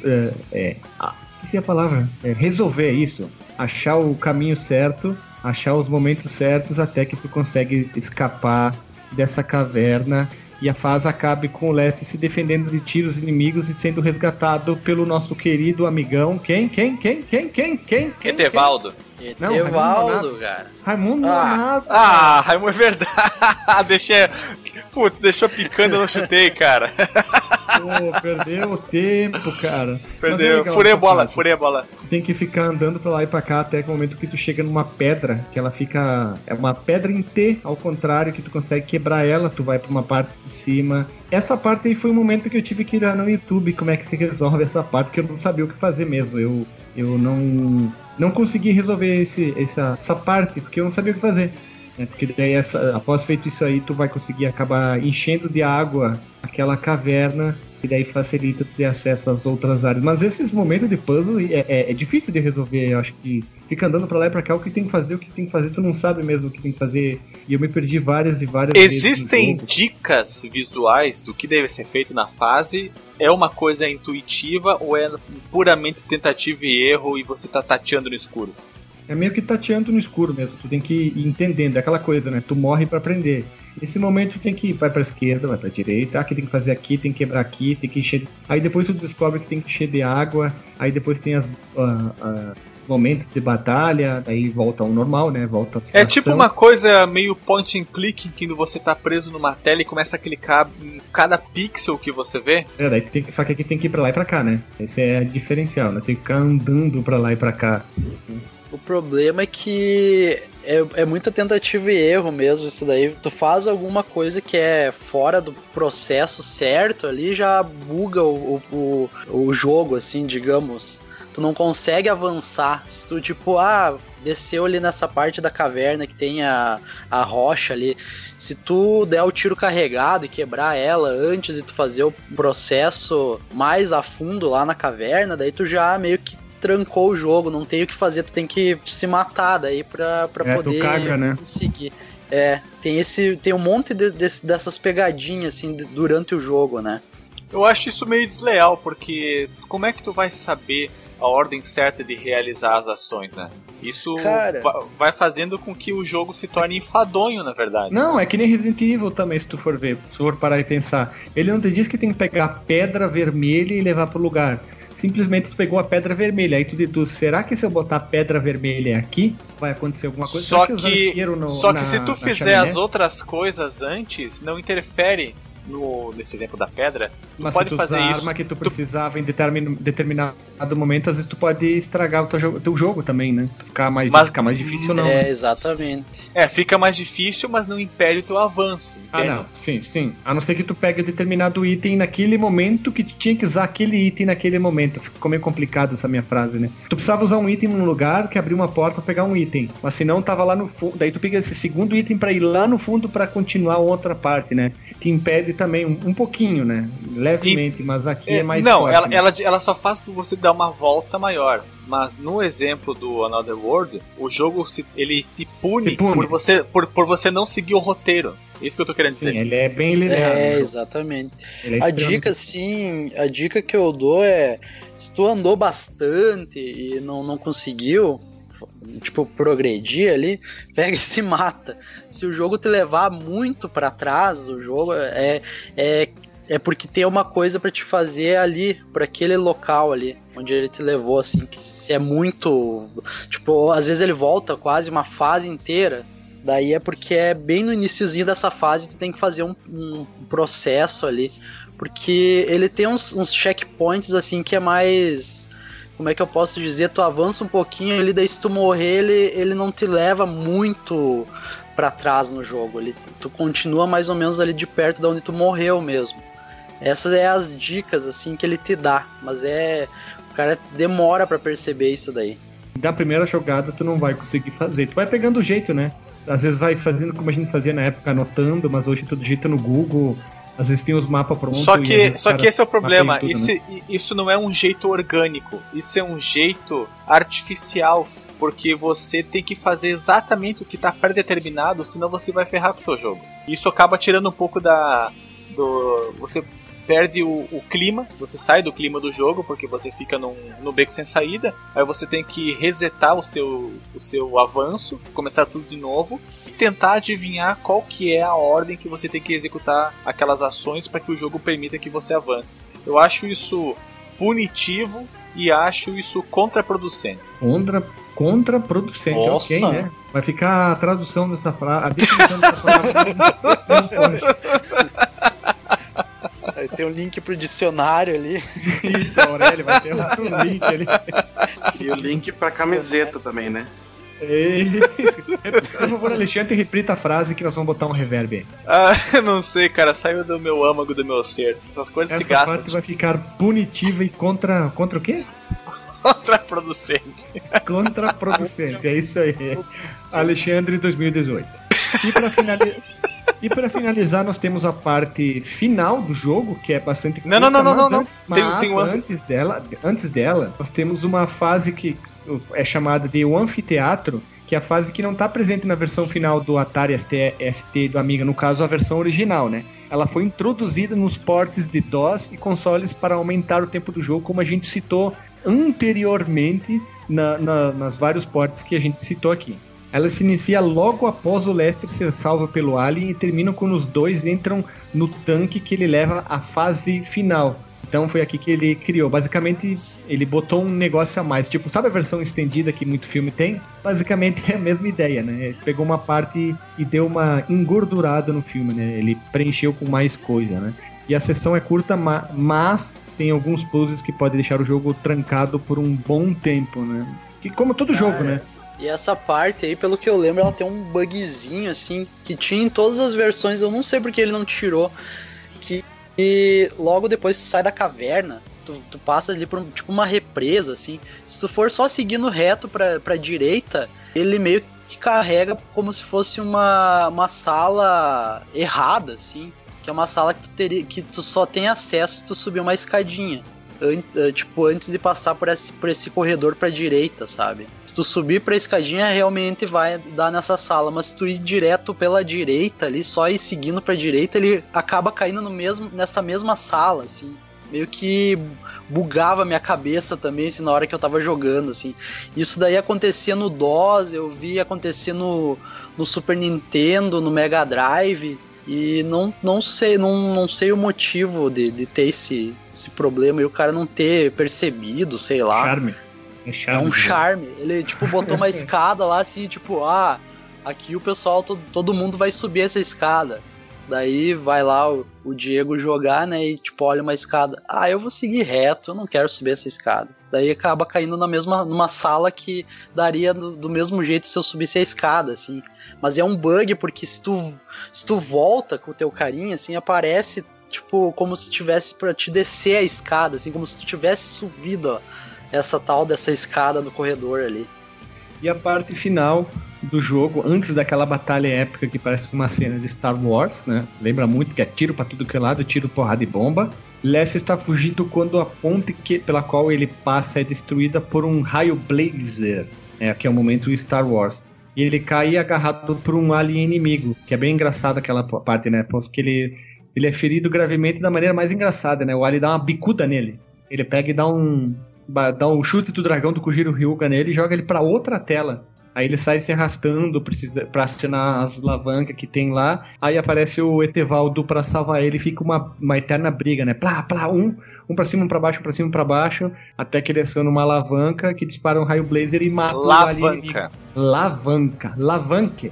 Aí depois ele é teletransportado pro andar de cima, o Etevaldo aparece também, e eles montam no cavalo do Vingador e acaba o jogo. o Pra te, cavalo. ver como, pra te ver como o alienígena é do mal, né, cara? Porque tu tá caindo de um prédio lá, sei lá o quê. E daí, ao invés de ele te deixar tu cair e morrer de uma vez, ele vai lá e te agarra pelo braço e te finca numa parede lá e começa a te chutar. Esse cara é sangue nos olhos, né, cara? Esse alienígena aí. E termina o jogo. O jogo é curto pra quem conhece todas as manhas, é que nem Resident Evil. A tua primeira jogada vai durar muitas horas. Tu não conhece o que tem que fazer no jogo. Mas depois que tu pega a manha, tu já vai. E no Another World, Out of the World é a mesma coisa. Tu já sabe que em determinado momento tem que ir lá em cima e atirar nas uvas gigantes que vai matar o inimigo que tá na parte de baixo. Ou que tu tem que fazer determinado momento lá nas cavernas e encher ela de água para poder mergulhar para ir em outra parte, né? Tu já tu já lembrou e tu vai fazendo isso automático, né? De cai de horas para minutos a, tua jogatina do jogo, né? Acaba perdendo um pouquinho a graça, né? Mas vale para quem gosta de fazer aqueles recordes mundial, speedrun, enfim, né? Mais algumas curiosidades sobre o jogo. A caixa da versão de aniversário de 15 anos diz que o jogo vendeu mais de um milhão de cópias, como a gente já informou, né? Incluindo todos os formatos. E em 2012 foi um dos 14 jogos escolhidos para entrar na coleção do MoMA, que é o Museu de Arte Moderna de Nova York. Entre eles estava Pac-Man, Tetris e SimCity 2000. Link no Porsche. Boa. Que que achou?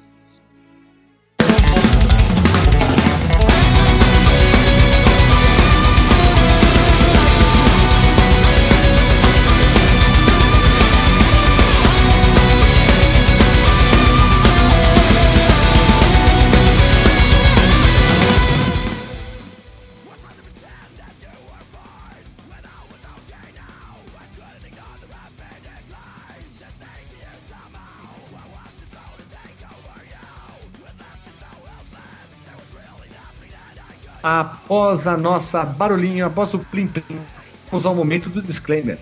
Alisson Guidin, qual é o teu disclaimer? Bom, só queria dizer que eu não falei muito nesse, jogo, nesse podcast, porque eu não gosto muito do jogo, eu não consegui avançar muito, mas não é que eu não gosto do jogo completo, assim, eu não gosto tipo, da jogabilidade dele, eu não gosto desse tipo de jogabilidade. Eu acho que é, ele é muito mais legal ver alguém que, é, que sabe jogar, foi o, o que eu fiz até, é, eu vi o jogo inteiro pelo YouTube, e eu achei ele muito interessante, a história dele, tudo que o, o desenvolvedor quis passar no jogo ficou muito legal. Achei legal ó, muito o, o design do, do, do, do cenário e os backgrounds da versão do, do 3DO. Também eu achei muito bonito os backgrounds da versão 3DO. Eu só não gostei do, dos- dos designs dos personagens no jogo. Mas o resto em si tá muito bonito e trilha sonora legal.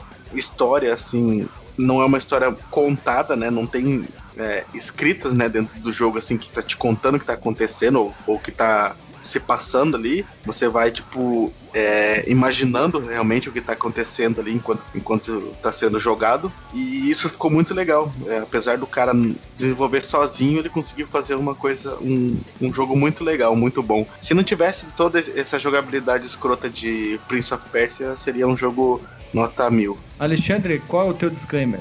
Primeiro eu gostaria de agradecer ao DJ Delagostin por ter feito essa pauta maravilhosa. por ter sido o pioneiro na confecção de pautas por ouvintes. Ficou muito bom, parabéns mesmo. Olha, fantástico. Ah, e a segunda é agradecer a participação de mais um ouvinte, que é o Diego, um rapaz muito jogador de videogame. Rapaz que tem opinião, que sabe. É líder em audiência, sabe Oxe. falar bem. e chegou, chegou mostrando suas credenciais. Espero que possa participar outras vezes. E sobre, sobre o jogo, como eu falei, eu joguei ele há muitos e muitos anos passados. E não tantos anos passados no meu Jingu. E depois eu não, não joguei mais. Não joguei para essa pauta, olha só que vergonha vergonhosa. Mas eu não tava. Como é que eu vou dizer? É, não tava me sentindo muito impelido a jogá-lo porque eu. Todas as vezes que eu joguei, eu não conseguia avançar.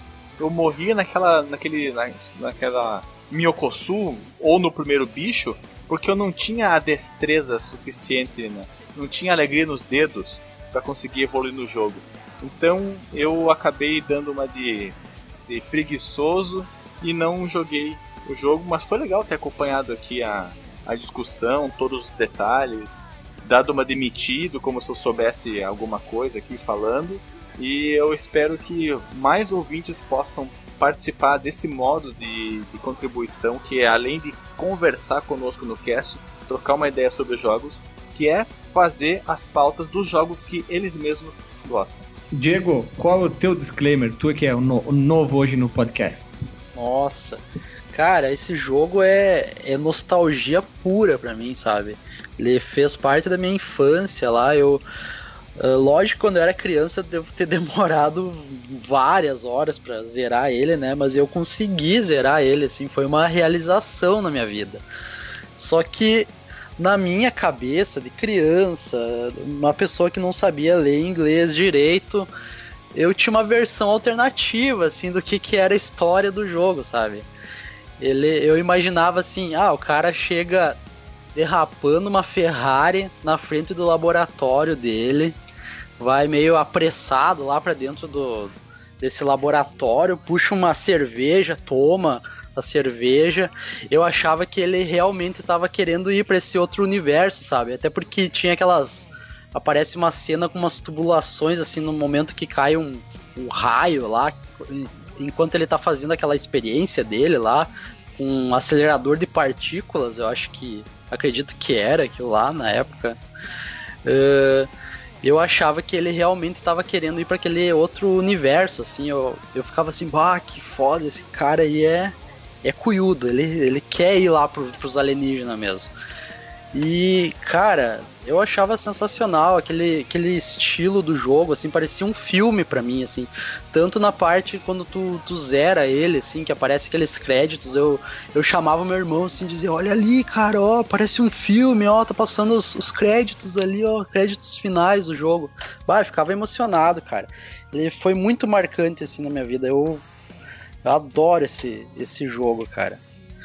E eu acho que é isso aí, cara. Eu, eu agradeço o convite de vocês aí para participar. Espero que, que eu tenha falado bem, falado claro aí, porque eu, às vezes eu me, me perco assim nas minhas ideias, sabe? Mas eu agradeço o convite de vocês aí. Muito obrigado. Que isso, que isso. Estamos à disposição. Marcos Melo, qual o seu disclaimer? Muito bem, Guilherme. Meu disclaimer é o seguinte, cara. É, embora esse, esse seja um dos, dos poucos jogos que a gente jogou e eu não, não terminei, assim, nem mesmo com a pauta, mas eu, eu gostei de jogar ele, né? Embora eu tenha comentado já os problemas de jogabilidade dos portos. A versão original é bem, é bem bacana, ela tá mais redondinha. E assim, acho que vale recomendar o jogo, né? Tem versões aí remasterizadas, com, tem os remakes atuais e tal, para consoles modernos, e também não tão modernos, como o caso do Jaguar. E ele é um jogo extremamente revolucionário, cara. Isso foi uma coisa que me impressionou até na, na época que eu vi, embora eu não tenha conseguido jogar é, muito, né, na, na época da locadora. E mesmo quando eu fui rever o jogo, eu ainda achei ele impressionante, sabe? Porque ele não, não investe muito em detalhes poligonais no personagem, mas a, a ambientação dele é muito característica. Ela é muito chamativa. Ele, ele é um jogo que, que chama muita atenção. Então é, é isso, joguem o, o, Another World, é um jogo que vale a pena, cara. Por mais que você não termine, é, para ter uma ideia de como que é a questão da, da direção de arte e tal, ele me lembra muito, como a gente vocês estavam falando das influências mais cedo, o próprio Shadow of the Colossus, né? O Ico também, sabe? Tem muito, esses dois jogos aí tem muito o clima do Another World. E é isso, cara. Parabéns aí pela escolha do tema. E para finalizar, vamos, vamos chamar o cara que é autor dessa pauta e é o cara que mais conhece o jogo e vindo diretamente da Alemanha, o disclaimer do DJ Delagostin. Opa! Então, pessoal, para começar o meu disclaimer, eu queria agradecer é, vocês pelo convite aí, a oportunidade de escrever essa pauta sobre esse jogo que eu, que eu admiro tanto e dizer que é o é, eu tenho essa admiração por esse jogo, não só pelo produto final, mas porque ele tem todo né, esse processo criativo muito interessante sobre o qual a gente já falou, que ele foi, né, ele foi revolucionário, ele foi feito com uma técnica diferente, ele foi um indie antes da gente se falar em indie, ele foi feito por uma pessoa só que desenvolveu ferramentas e, e tudo, e quando né, a gente tem hoje em dia essas discussões, ah, se videogame é arte ou não é, é, esse é um jogo que sempre me vem na cabeça, né, porque esse jogo com certeza não tem como alguém jogar ele olhar para como ele foi feito, para ambientação e tudo, e não pensar nele como, como sendo arte. Então é, é isso aí. Para quem tiver a oportunidade, joguem. É, joguem com calma, com um pouco de paciência, né? Tentem reservar um tempo. Não é não é um jogo fácil, ele é curto para quem já sabe como fazer, mas ele tem uns desafios bem interessantes assim na questão, especialmente dos puzzles dele de como avançar no jogo. E era isso. Valeu, pessoal. É isso aí, pessoal. Jogo um dos jogos mais lindos de todos os tempos. Esse Cinematic Videogames, tipo Prince of Persia, Alta Over the World. Fale como você quiser. Jogo bonito. Jogabilidade é um pouquinho diferente. Mas é um jogo que é um jogo, como é que eu posso dizer? É um jogo que tenta transformar a narrativa de outra forma. Ele não tenta contar tanta história, não se preocupa com falas, mas sim em de, outro, de contar a história de outra forma, né? Como o Diego falou, a história, quando a gente não sabe de inglês, a gente inventa na cabeça o que pode ser, né? Ah, ele tá indo lá para sacanear, ou ele roubou, ou ele tá invadindo aquele laboratório, né? Pode, pensar um monte de coisa e sei lá, né? O cara tá fazendo altas confusões e aí derrubou a Coca-Cola no, no negócio lá no, no computador e ele foi mandado para outro mundo já com raio, sabe? A gente inventa histórias em cima da nossa cabeça maluca. Né? Mas é um jogo bonito, o único problema dele seria esse detalhe, né? Esse linearismo que tem, né? Tem que ser minucioso cada item, cada item tem que ser feito, senão tu acaba ferrando o teu jogo. É uma pena, mas é mesmo assim é um jogo bom. Vale a pena. Caso você queira jogar uma coisa mais atual, tem a versão de 15, de 20 anos, fica mais fácil. Mas qualquer coisa a gente vai deixar um link no Porsche para todo mundo jogar. E agradecer tanto ao Delagostinho e ao Diego por participar. E os outros eu não vou agradecer, né? Tudo uns bundão, brincadeira. A todo mundo, gravar em seis é mais complicado, mas fica mais legal. Tem mais, mais gente para falar. E é isso aí. Falou, pessoal. Até semana que vem. Um beijo na bunda e até.